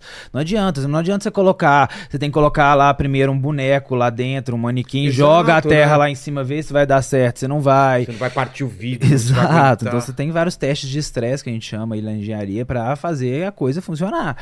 E óbvio que você tá correndo risco, não tem como. Tem risco, né? É Sim. lógico que tá correndo Esse risco. cara, por exemplo, o que que foi? Ficou muito tempo, é isso? Na verdade, ele, ele fez isso, aí tentaram, deu alguma coisa errada, ele não, ele não. Foram tentar retirar ele. Quanto mais eles cavavam a terra, mais, mais ia é, sedimentando ali em cima. Sei, né? sei. Não, Ele mas é teve porque uma ele excelente ideia é. de pô, colocar cimento. O quê? O cara colocou cimento. É, ele falou assim, em vez eu- de- de ser só terra, vou colocar um cimento. Aí o cimento foi. Foi, foi ficando duro, né? Claro. Óbvio. E aí não conseguiram retirar ele e ele morreu asfixiado, assim. É, Isso é real. Teve mais alguém que morreu, tipo, tentando. Teve, teve um cara que morreu Pendurado. tentando escapar sim, na Índia teve um mágico que morreu tentando escapar ah, pendurado, preso por correntes e dentro do rio. E aí, obviamente, deu problema, a correnteza do rio, ele não tem como calcular e prever. Ele escapou, mas aí a Não, correnteza mas, levou mas ele. como tava? Ele tava pendurado em cima ou dentro do Não, rio? Dentro, dentro de uma do caixa. rio. E aí a, a correnteza levou? É, a né? correnteza levou, ele, se- ele não conseguiu, ele se destabilizou lá, a correnteza levou, ele tava preso ainda, acabou morrendo, não tem, afogado. não tem como, é. Então assim, é- é- é- cara, quando você trabalha com elementos de risco, você tem que ter as probabilidades e você não pode fazer com pressa. Vocês não querem morrer, certo? Não. Ainda não. desse. Partimos desse Pelo amor de. Deus. Então, quando vocês fazem essa parada e vocês sabem que vocês estão correndo risco, qual que é a parada? É rezar e vambora? Cara, é treinar, treinar, treinar, Mas testar, assim pode testar, errado. testar e, Tem as rezar. hipóteses, né? E A gente, né? a gente tem as hipóteses A, B, C, D. É, é porque muitas vezes as pessoas fazem de uma maneira não profissional. Vamos ver o que dá. É, vamos ver Tem- o que dá tem- e vai tem dar que tudo dar muita certo. coisa errada Claro. vocês se. É e, tem, e tem várias coisas envolvidas, tem vários outs, né? Tem várias saídas Ah, tá. possíveis que a gente já pensou e já planejou, né? Esse, esse último escape que a gente fez, por exemplo, no Pantanal, é, Dos é, jacarés. que, que era, que era, era um risco real também, né? Assim, o Klaus estava de cabeça para baixo, camisa de força, três cordas pegando fogo, 1.500 jacarés, 15 metros de altura. Então, existem elementos ali, mas a gente estava completamente coberto com, com questões de, de outs, de saídas, né? Até porque a gente estava gravando uma série pra Globo, Domingão do Hulk, tem uma puta É, audiência. imagina se dá algum correr problema. risco, né? Então, assim, é, então, assim, existem, existem, Pegar existem uma saídas. sogra pra jogar pros. Se ele cair, eu jogo a da sogra na- sogra. nos, nos jacarés, os jacarés vão pra lá e eles. A metade que fala da sogra A metade sobrou, você joga lá e distrai o jacaré. E aí a galera, o, o pessoal lá do programa então viu essa, esse do fogo e ficou impressionado. O do, esse foi super legal, do Jacarés, que foi pro ar. A gente tem ainda mais quatro episódios dessa série que vão ao ar ainda esse ano. Ah, é? Chama Destinos Mágicos. E onde, onde veio isso? Todos eles no- vão, vão sair Vão pelo Domingão. Domingão do Hulk. Exato. Ah. É, mas só voltando, ele tava falando sobre a questão do fogo ter ido para o America's É, Got Talent. Isso. E aí esse, isso, e o, esse desafio ele nos levou pro America's Got Talent, que foi super legal. Assim. Vocês fizeram o mesmo ou fizeram A outro? gente fez o mesmo, igual lá no em Hollywood, pro, Ah. pros caras. Tava é, o Simon, Sofia, Heidi, os jurados lá, né? E aí, qual que é? É- Foi é muito legal, cara. Fica- é tenso a, a gente ficou muito tenso, né? Cláudio? Muito, tenso e ficamos super emocionados com o resultado. É, foi super porque foi pra eles foi muito, muito, muito impactante. Assim, caras foi curtiram, Pra então? caramba, te Muito. falaram super bem e tal. E é legal quando você leva uma coisa diferente, né? E para os Estados Unidos, para um programa de visibilidade igual é o America's Que é Got global, Talent, né? Que o só, EGT é global. que só foi possível porque a gente veio sempre nessa pegada de fazer algo diferente, de fazer algo inovador, de levar algo grandioso. Visualmente. Visualmente. é, impactante. Impactante, né? É. Exato. E aí isso rodou para lá para os Estados Unidos. Depois dos Estados Unidos a gente recebeu outro convite, né? A gente foi pra Itália, a gente fez ano passado um, um programa de televisão na Itália, esse ano temos mais alguns convites na Europa também. Então, a coisa tá fluindo, assim. E, e vocês falam inglês ou Sim. não? É, Inglês e mas espanhol. na Itália, por exemplo, vocês Na tiveram- Itália a gente fez em português, mas eles... fazendo assim, né? Agora vamos fazer um um truque, agora uma mágica. Cara, muito engraçado na Itália. Um produtor nosso tá precisando de um pano úmido. Aí ele. E tinha um pouco cara de português de desespera- Portugal, né? Aí ele, ele desesperado, precisa um pano úmido, um pano úmido, um pano úmido, um pano úmido aqui, eu preciso de um pano úmido agora, agora, porque eu acabei de sujar aqui um pano úmido, pano úmido. Aí os caras, que, o quê? Pano úmido. Aí a gente falou pro tradutor, cara, um pano úmido. Aí o cara, ah tá, pano úmido. Ah! Aí, Pano úmido! Agora, aí os caras, agora- ah, um pano úmido, ah, ok, Então um o lance pano da mão mesmo, É, né, se cara? você fizer assim, né, resolve tudo. É impressionante. Aí o cara trouxe um pano úmido. Essa foi boa mesmo. Que maravilha, cara. Eu nunca vi coisa mas, igual. Enfim, eu, eu acho que essa, essa questão de você entregar aquilo Obrigado. que você quer como arte E, e entregar coisas diferentes e inovadoras dentro da sua arte é o que vai chamar a atenção das pessoas, é o que você vai conquistar um novo público, é o que você vai realmente deixar um nome marcado ali na história do ilusionismo brasileiro que a gente está construindo, novamente, retomando aí é, o público que gosta de mágica, que gosta de se divertir. Eu vi que você tem uns, uns cubos mágicos aí, já vou querer saber o que você vai Vamos, fazer. claro. Mas antes disso, cara, tem um filme que eu adoro, um dos meus preferidos do Nolan, que é aquele dos dois mágicos lá. É, o grande truque. Grande Truque. Que Genial. filme maravilhoso. Aquilo é baseado em história de alguém? Foi inspirado Não, em. quê? o, personagem é muito inspirado na- no Houdini, assim, Um na deles? forma como ele vestia. É sabe? mesmo? Porque é, o, é o, o Batman e o Wolverine trabalhando, Exato, né? junto, cara? né? É bem massa esse filme. Muito legal. E é a competição dos dois caras, né? Tipo, E eles tem um- contam essa rivalidade que existia, né? De, de um levar pra um show, um levar pro outro, né? E eles têm esse negócio do. Lá, pelo menos, eles levam ao, ao extremo, que é você viver a vida como mágico, cara. É. Dedicar a vida inteira ao mágico. Tanto que eles contam ah, ah, o exemplo daquele chinês, né? Que andava- Que andava daquele jeito pra poder fazer uma mágica, cara. Mas é real, assim, tem coisas que a gente faz no show, que eu, por exemplo, eu tive que mudar a minha rotina de, de treino ou, ou coisas físicas, porque para um número do show específico eu preciso ter uma preparação X, entendeu? Entendi. Então, assim, é, isso, é, isso é real, É assim, real ó. mesmo, né? A, a nossa vida é uma vida diferente, assim, porque tem coisas que a gente leva que é, que é tudo pela arte mesmo, real. Tem- não sei se é nesse filme que contam, ou ou vi em algum outro filme. Não, não foi em outro filme, daquele outro filme sobre ilusionismo também, que é, é mais viajado, né? Aquele. Tem, eu acho que um ou dois. Os caras que. Ah, tá, tem um, é, aquele que é truque de mestre. Exatamente. Rouba, que eles roubam banco. É, alguma coisa assim. Esse é um pouquinho viajado mesmo. É, e, e aí os caras falam que tem cara que, que coloca, sei lá, uma, uma coisa dentro de uma árvore esperando ela crescer Não, é. pra fazer 30, 40 anos depois uma mágica, né? O cara se prepara É por. viajado. É viajado também, né, cara? Pô.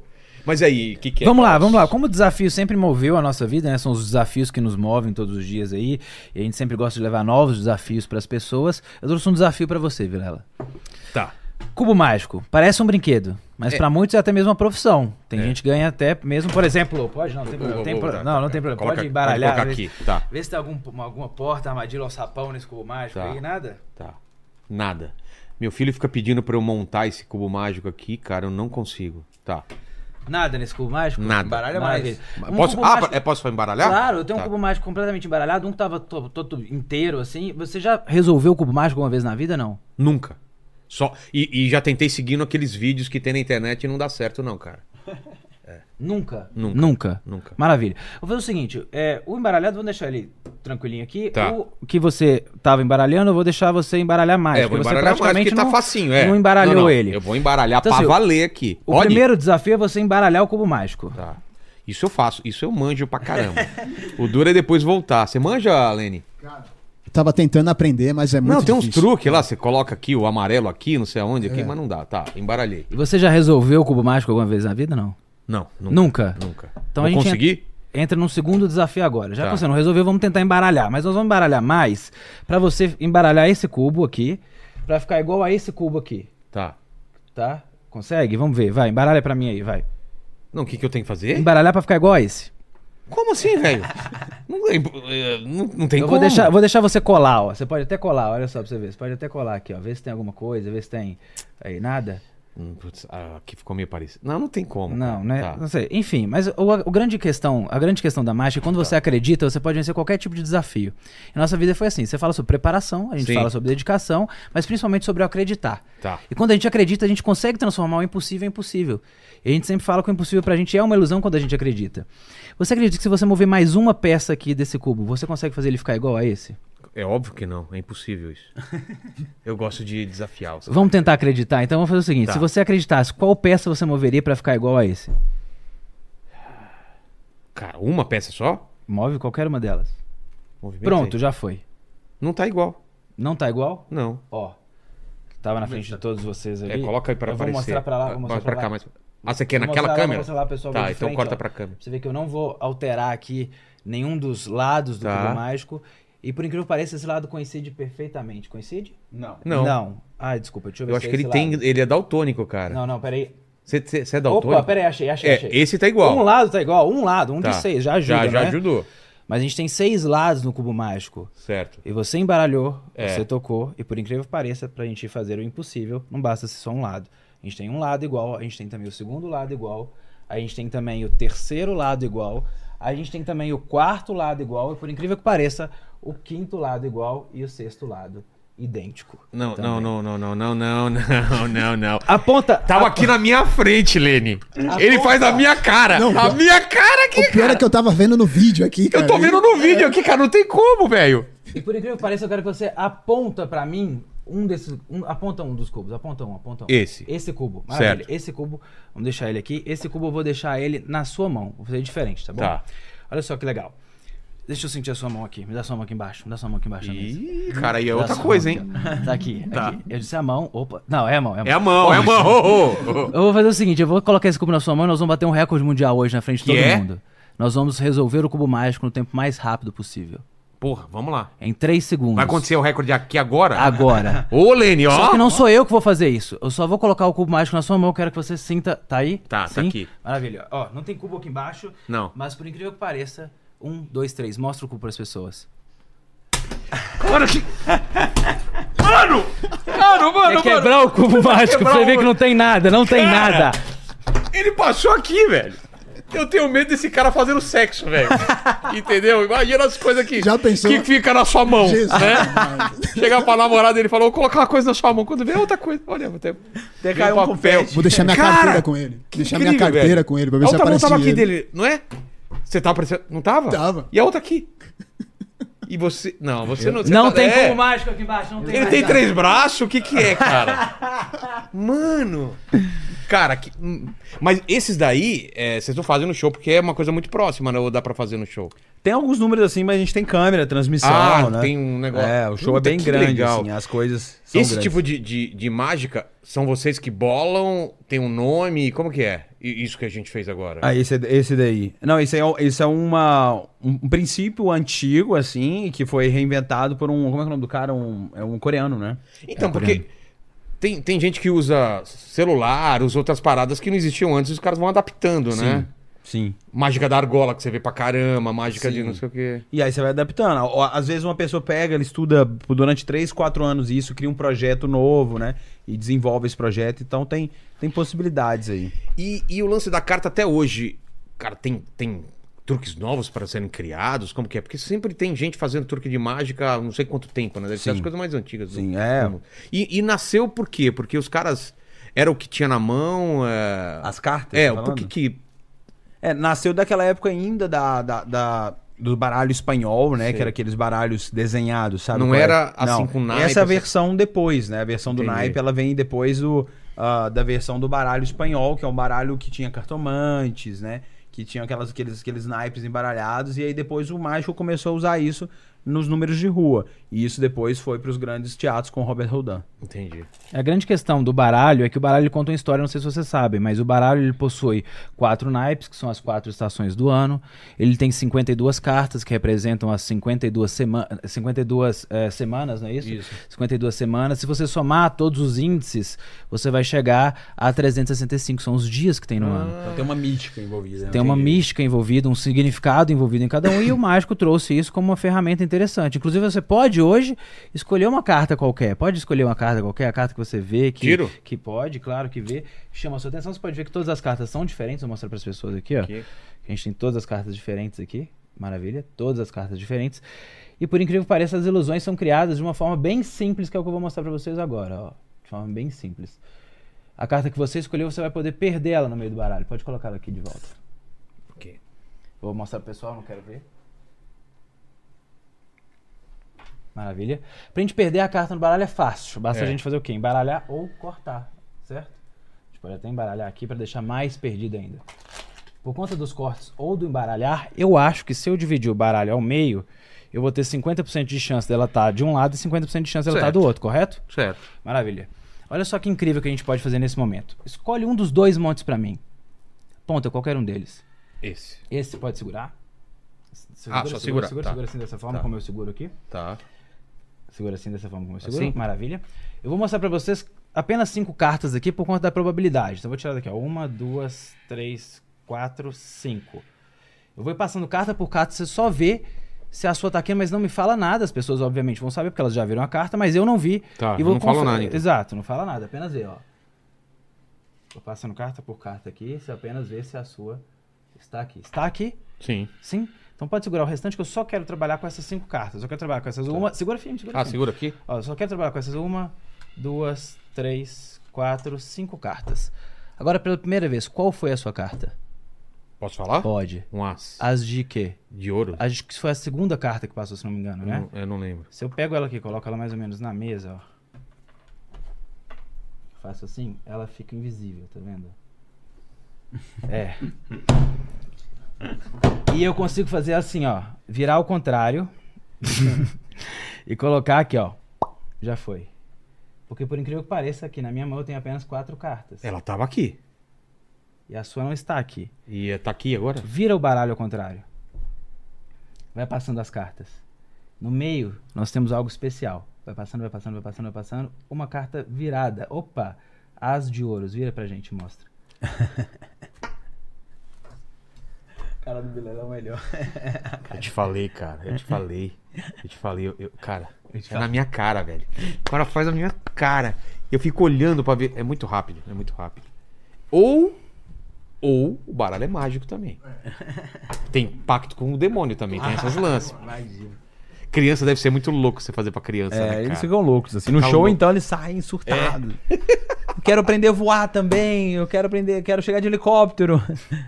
Tem alguma coisa que vocês estão desenvolvendo? Assim, vocês estão- sempre estão pensando em parada nova, assim? De, de tentar fazer uma coisa que não foi feita? É, ainda? agora a gente tá nessa, na produção desse quadro, é, dessa série nova na, na Globo, né? Que é, o, que é o, o Destinos Mágicos. E nossa última coisa que a gente produziu, que é, que é grandiosa, foi o Flying, que é o, que é o número do voo que acontece no. Mas tem eu, mandei, coisa... eu mandei um videozinho, tem? Tem? aí? Pô, eu quero ver, cara. Tem, tem.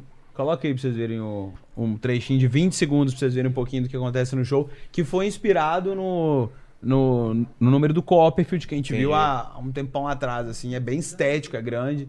Aí, ó, tem um, assim, pra eles verem. Boa. O, o Lene, depo... e depois manda umas. Ah, o cara mostrando o WhatsApp dele vai dar problema aí. Deixa eu só ativar o áudio aqui. Tá. E olha só, cara. A cara das crianças, né? É.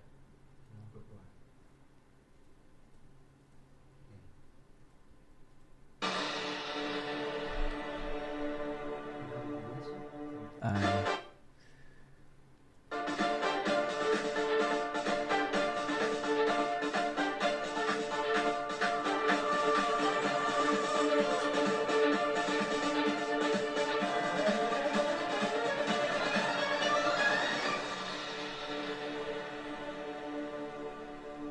Tem um telão atrás? O que que é? Aquilo ali, Que que é a banda, a banda que toca a música ao, vivo no show, ela desce do, do, do, Ah. do, do, do ah, teto assim, do... é, acho que você tá falando do cenário. Nosso Ah, cenário, é, um ele é um LED. painel de LED. é. Pô, que legal.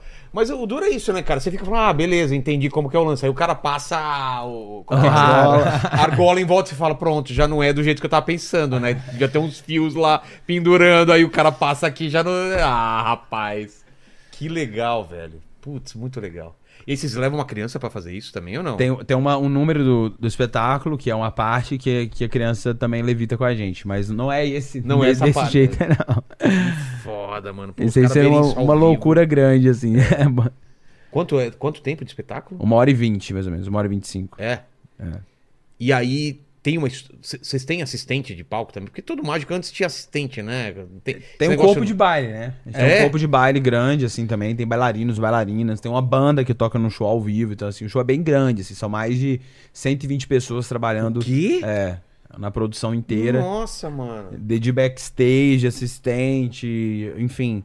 É, é um no um teatro, espetáculo bem na grande. assim. de todo mundo, pra gerar experiência. A gente pensa na experiência de ponta a ponta, né? Que é bem Disney essa- esse conceito, né? Que é da- do momento em que a pessoa entra no teatro, ela tem que passar por uma experiência que seja realmente mágica, daquele momento até o momento que ela sai.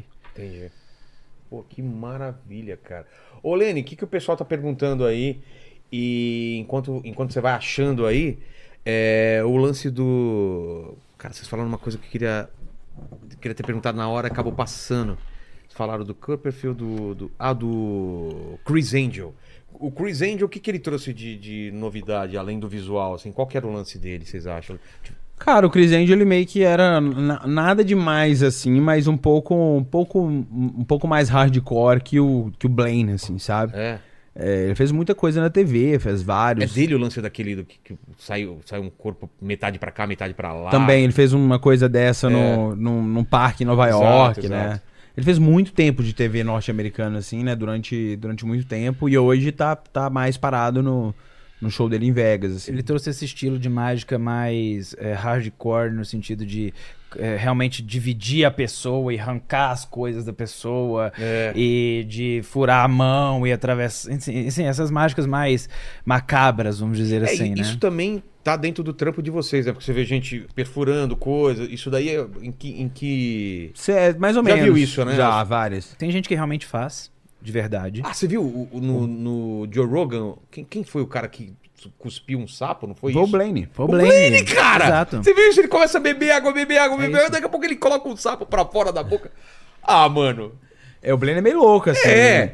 Mas ele já tá indo pra uma, pra uma esfera que ele não tá mais fazendo, assim, não é, não é mais mágica, já é uma coisa de desafios do corpo, É, sabe? Desafios parada. limites do seu corpo. Acho que esse é o ponto que ele É? tá vivendo É, nesse ele momento. vende, né? eh, tanto é que o show dele tem pouca mágica hoje, tem mais coisas assim, do desafios mesmo do corpo, sabe? Entendi. Que é ficar, sei lá, por cinco horas numa banheira de gelo, é, é tantas horas sem comer, sabe? Então essa é um pouco do que ele, do que ele encontrou ser uma maneira de, de engatar um pouco do público americano, assim, sabe? Entendi. Que Manda- gosta dessas coisas, né? Pô, pra caramba, manda aí, Lênis. Ó, o Paulo Ross, ele perguntou o seguinte: se tem alguma mágica que vocês conhecem que vocês jamais fariam?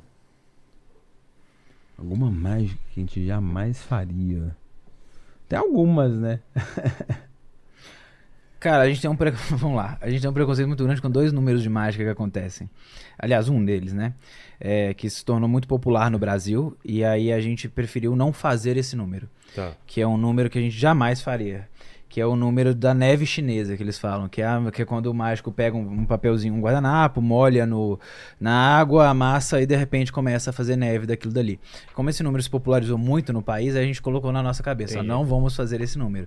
Mas em termos de desafios, assim, cara, a gente tá testando o máximo possível. É. Óbvio que não, não na- nas condições de David Blaine, de ficar sem comer, de Entendi. testar. Não, a gente sempre tem que entregar uma surpresa mágica no final. Essa é, é a premissa de todo desafio grande que a gente faz. Então, assim, ou a gente vai para um, pra um, pra um segmento de não realizar números que estão batidos e são feitos com frequência, ou não realizar números que não tem uma surpresa mágica no final, que é simplesmente um, um, um- um teste com a, o, o- o- com, com a sua fisionomia ali, com, com, com, o seu, é, é, com o seu corpo, né? Uma coisa que, que eu não sei se é verdade, mas tem alguns truques de, de- desses mágicos famosos que são edição de vídeo. Aí é sacanagem, não é? Quando tem edição de vídeo meio contra as regras, não é? É, assim, o que a gente se propõe a fazer é que a, a experiência que a pessoa tenha na televisão seja a mesma do ao Exato. vivo. Tanto é que os nossos números que a gente faz na televisão, eles vão pro, pro Palco. show. o que você viu a gente fazendo no America's Got Talent ou no Fantástico, a pessoa, se ela for amanhã no teatro, na quinta-feira, ela vai ver Mas exatamente vale, igual. assim, pra vocês, quando o truque é feito, a, a mágica é feita na edição de vídeo? Cara, não, porque aí é uma outra É, coisa, né? Uma- Exatamente, é o efeito especial da, sei lá, é uma... Mas tem isso, vocês sabem disso? Não, alguns mágicos usam, com certeza, assim. Mas é. Falaram que a, a, a da... Quando desapareceu a, a Estátua da Liberdade, isso foi um... Não foi. Não foi. Não foi? Não Não. foi porque o público reagiu ali na hora. Não foi um truque real. de câmera, Não, então? Não foi. Não foi. Cara. Não foi. Não foi. Então, assim, a gente conhece quem inventou esse número, Sério? foi o Gene Steinmeier. Foi E- o Copperfield que, que Foi fez? o Copperfield que foi o executor, né? Ele, ele executou o número e não, não... Que tinha gente ao vivo, então. Que... Tinha. Inclusive, as coisas que o Coppet fez na televisão, todas elas eram, assim, super reais, assim, Entendi. sabe? E é uma das premissas que a gente tem também. Tanto é que todos os nossos quadros que a gente faz na televisão tem público e o público é o público dali, sabe? Entendi. Então, se você vê esse, esse episódio de Jacarés, as pessoas que estavam lendo, eram as pessoas locais que a gente convidou, chamou. É, isso torna a, o, o- a plástica da, tele- da televisão verossímil, né? Claro, total, total. Manda aí, Leni. Ó, a Bruna Alonso, ela perguntou se teve alguma mágica de vocês que deram que deu muito ruim assim. Uma mágica que deu muito ruim. Vou É, contar. o Lene acabou de fazer uma mágica agora, colocou- cortou por uma câmera que não tem ninguém. Ah, você pode, esse episódio Esse é episódio é engraçado. eu vou fazer uma mágica no Silvio Santos. Tá.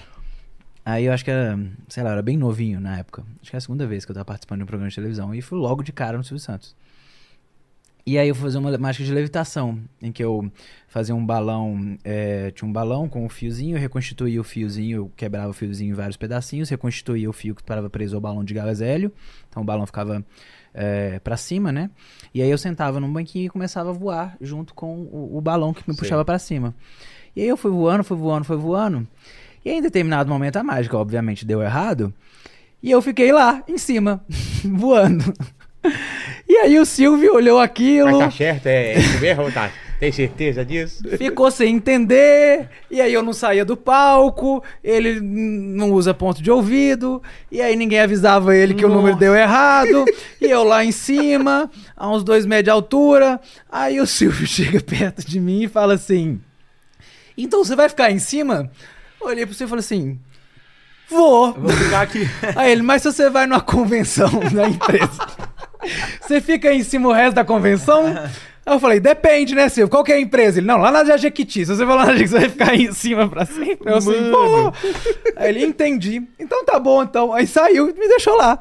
Aí veio todo mundo da produção, tamparam tudo, né? Todo Claro. o cenário pra eu conseguir me sair daquele lugar ali a dois metros de altura e depois é, tive que voltar e repetir o número pra gravação valer, pra tudo valer, mas que foi um episódio muito engraçado naquele momento, foi, porque o Silvio não assiste é, é, é, o, o ensaio das coisas, É, né? ele tá ali claro. valendo, cara, como se fosse o valendo mesmo. E, e, e mágica pra criança também deve ter a história, né? Criança é complicado, né? Tem que ter uma Cara, paciência e tal. É, depende da, depende do, do estilo, né? Assim, É. Acho que depende muito também como o mágico lida com a criança, sabe? Assim, é, é como ele, como ele trata a criança. Isso, isso depende muito como ele sabe conduzir, sabe? É Não, muito e também às difícil vezes, saber às vezes vocês fazem em fe- já fizeram em festa que não tinha a menor estrutura Não, e tinha que esquece. fazer. Acho que os é, maiores perrengues da mágica infantil são é, é- é A estrutura, estrutura, né? em que a festa está naquele momento e que comporta o show ou não comporta o show. criançada correndo pra tudo quanto é lado. Exato, você não tem lugar pra sentar as crianças, não tem lugar pra estar com os Não pais som, é junto. uma gritaria, confusão. né? Então, o pior, o pior perrengue em festa infantil sempre é com relação à estrutura. Entendi. Fala, Lênis. Ó, o, o Enildo Alexan- Ale- Alexandrino, ele falou o seguinte: vocês ficaram quatro horas no ar é, no- quando bateram recorde na Paulista. Ele falou: e, e banheiro? Como é que vocês fizeram? Não deu vontade de ir no banheiro? Como é que foi? Vontade deu, mas assim, vou contar um segredo. A gente tava de fralda, ponto número um. Ah, é verdade? Óbvio, né? Ah, então qualquer coisa dava. É, Tinha duas barrinhas de cereal no bolso e fralda. E rezar, cara. E pedir a Deus pra aguentar a dor e sofrimento até bater o recorde. Não tem, não tem solução. Ó, o Paulo Baldassin, ele falou o seguinte aqui: o que, o que vocês acham do Felipe Barbieri, que ensina mágicas na internet e flerta entre Mr. M e o Chris Angel? Ah, eu vou falar o que eu acho sobre a exposure da mágica. Assim, eu acho que, que mais uma vez, é aquilo que o Klaus falou. É, a mágica ela é um- uma, uma casa em que você é, tem que abrir a porta, fazer algum esforço para que você tenha acesso aos segredos. Como tudo na vida. Se você quer aprender a fazer piadas, tem que estudar humor, né? Claro. Se você quer é, aprender a desenhar caricaturas, tem que, você tem que estudar isso, né? Então, assim, a gente, eu e o Claudio, nós somos contra completamente qualquer tipo de exposure, principalmente quando o discurso do exposure é apenas para se ganhar seguidores ou inscritos no, ah, no YouTube ou onde for, né? É, não conheço da estratégia dele, é, mas acredito que a estratégia dele tenha sido muito, muito essa, assim, de apenas utilizar do exposure para poder é, angariar fãs, né? É, não acho que isso contribui para mágica. Falo abertamente, posso falar com ele também. É, tem problema nenhum de né? falar isso, já, Já falei com falamos. ele várias Ah, já vezes. falou? Não acho que isso contribui para mágica, né? A gente respeita o trabalho de todo mundo, sabe? Mas cada um tem a sua visão estratégica do que quer pra sua vida e do que quer pra sua carreira. É, a gente tem uma visão estratégica da nossa vida e da nossa carreira em criar-se uma cultura que as pessoas voltem a gostar de mágica, de ilusionismo como uma- um entretenimento, como um teatro, como uma arte realmente. E a gente valoriza muito essa arte. Então a gente valoriza muito o, o segredo, a gente valoriza muito é, a, a- a apresentação em si. E a gente não tá aqui simplesmente para ganhar seguidor ou para ganhar mais engajamento ou, ou, ou- simplesmente para ganhar dinheiro. Muito pelo contrário, a gente faz isso com muito amor e carinho e acredito sempre que com amor e carinho que tudo que você faz na sua vida pode dar certo. Então a gente se dedica muito, e outros mágicos dedicam muito a inventar coisas novas, a, a criar novas mágicas, novos efeitos, em que eu tenho certeza que quem criou aqueles efeitos não gostaria que ele estivesse sendo exposto dessa forma.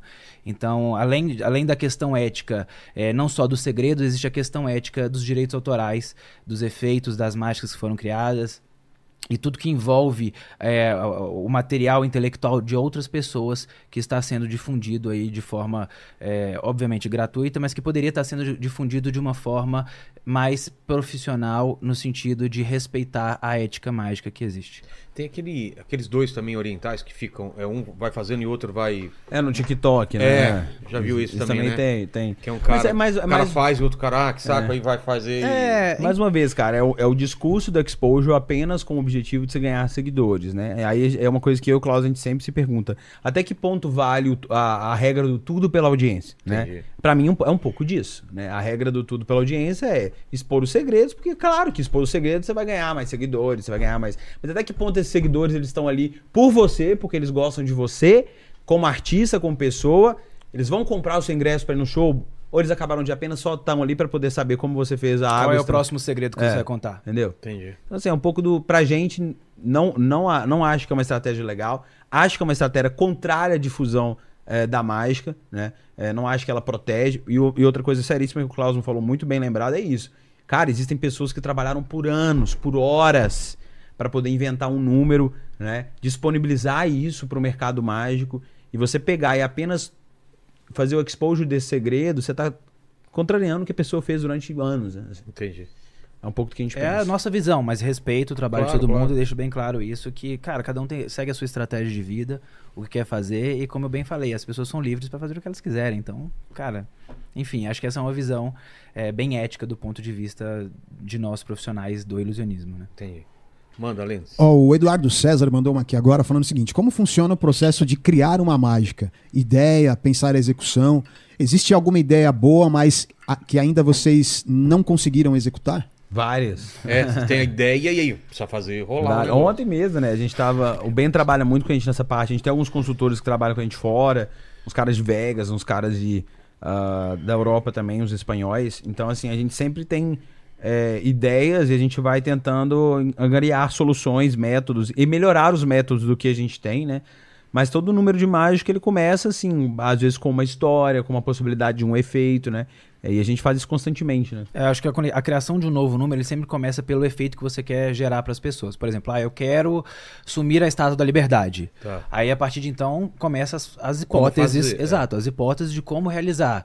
E aí você começa a esbarrar em determinados limites, do tipo, ah, poxa, eu não posso simplesmente retirar a Estátua da Liberdade do lugar dela. Pronto. Não consigo mover aquele objeto. É, para onde eu vou transmitir aquilo? Quantas pessoas vão assistir aquele efeito? Qual o ângulo que elas vão estar vendo? Exato. E aí você começa a criar diversas hipóteses, vai. Daquele, daquelas hipóteses vêm os testes, e dos testes vêm as possibilidades de que o efeito pode ser realizado.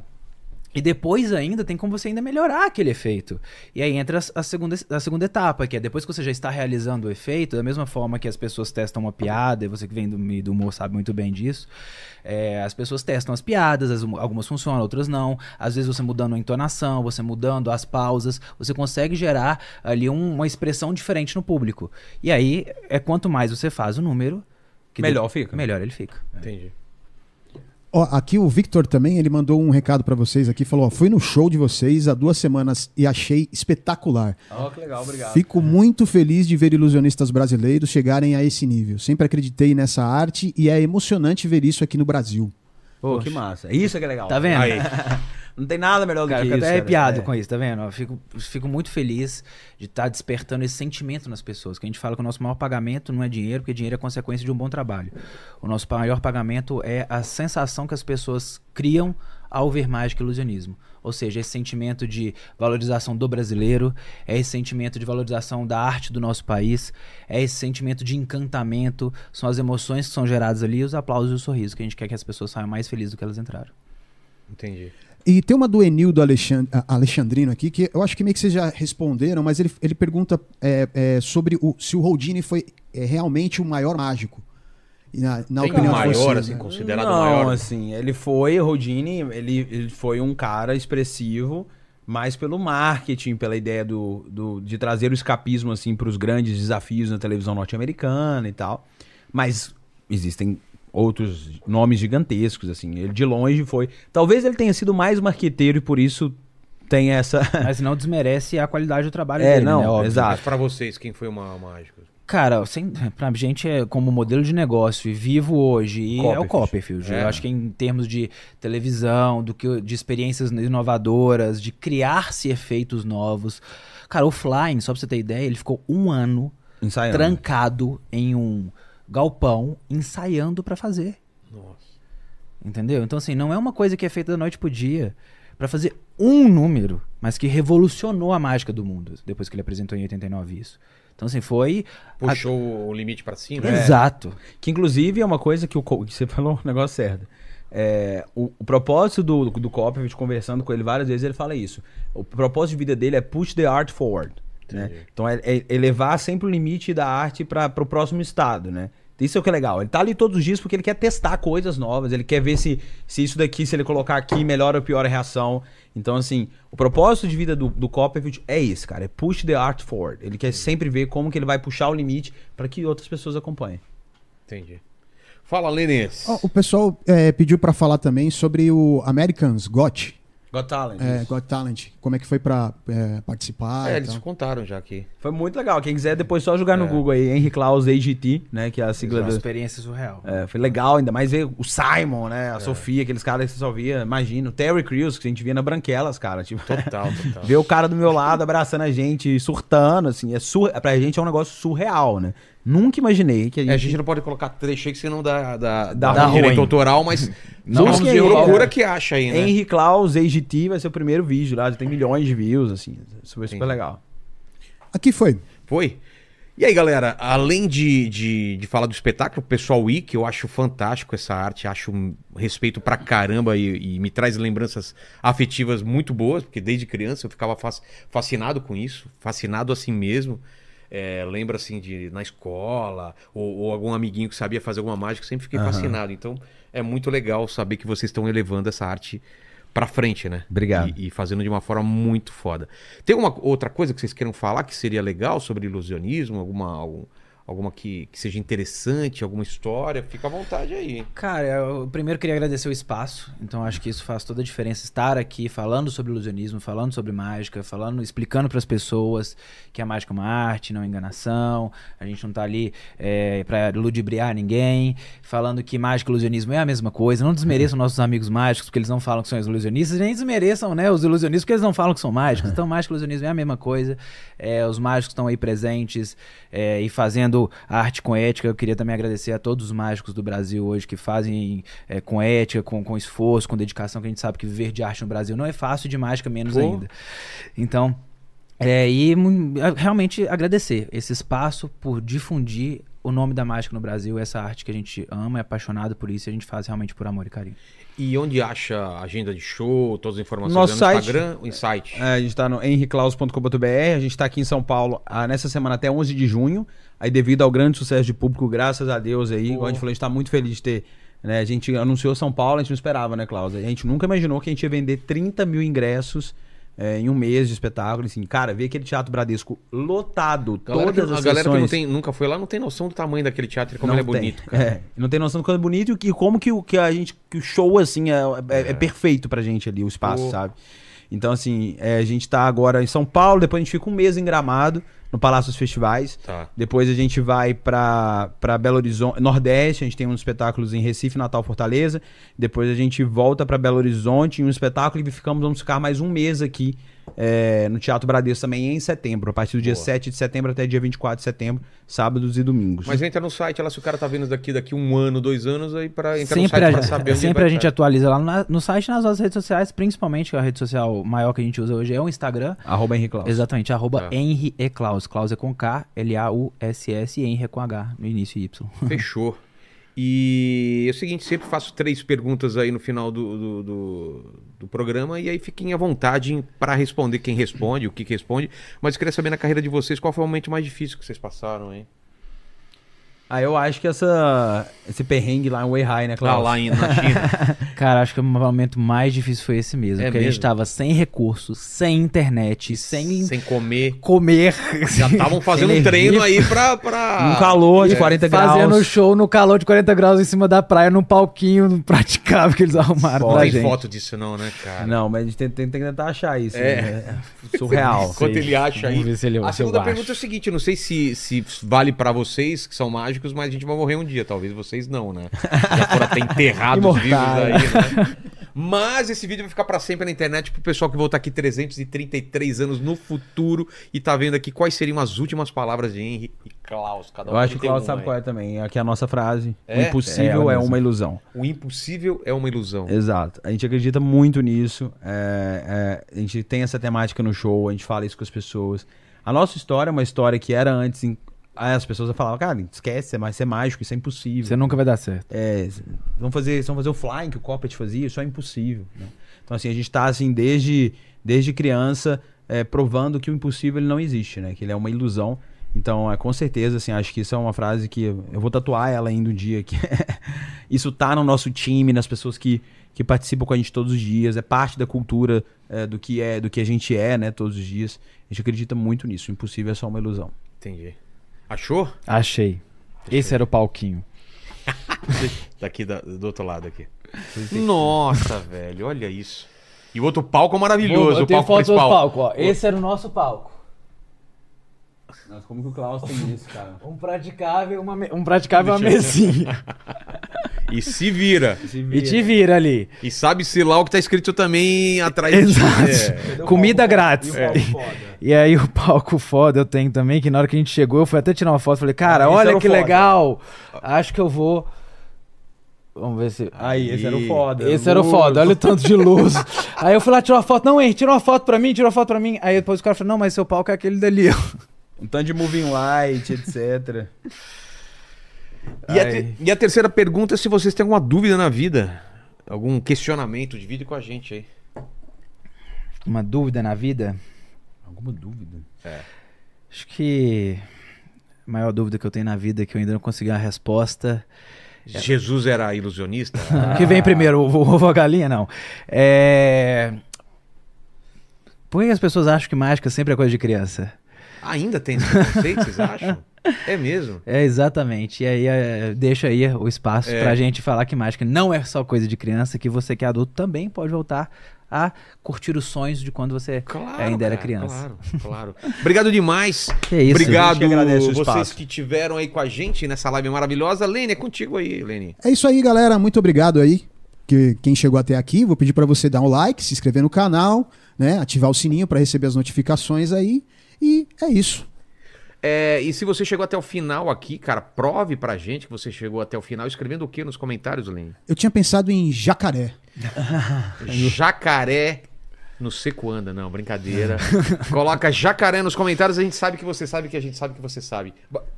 Nossa, engasguei aqui com a água. Valeu demais aí. Muito Foi, obrigado. foi, Valeu, Muito cara. obrigado, viu? Obrigado demais aí. Quero ver vocês aí com meu filho aí o dia que der. Por favor. É só falar aí que eu vou lá Você no final de semana. Até mais. Valeu, gente. Valeu, Obrigado. valeu. Fiquem com Deus. Beijo no cotovelo e tchau.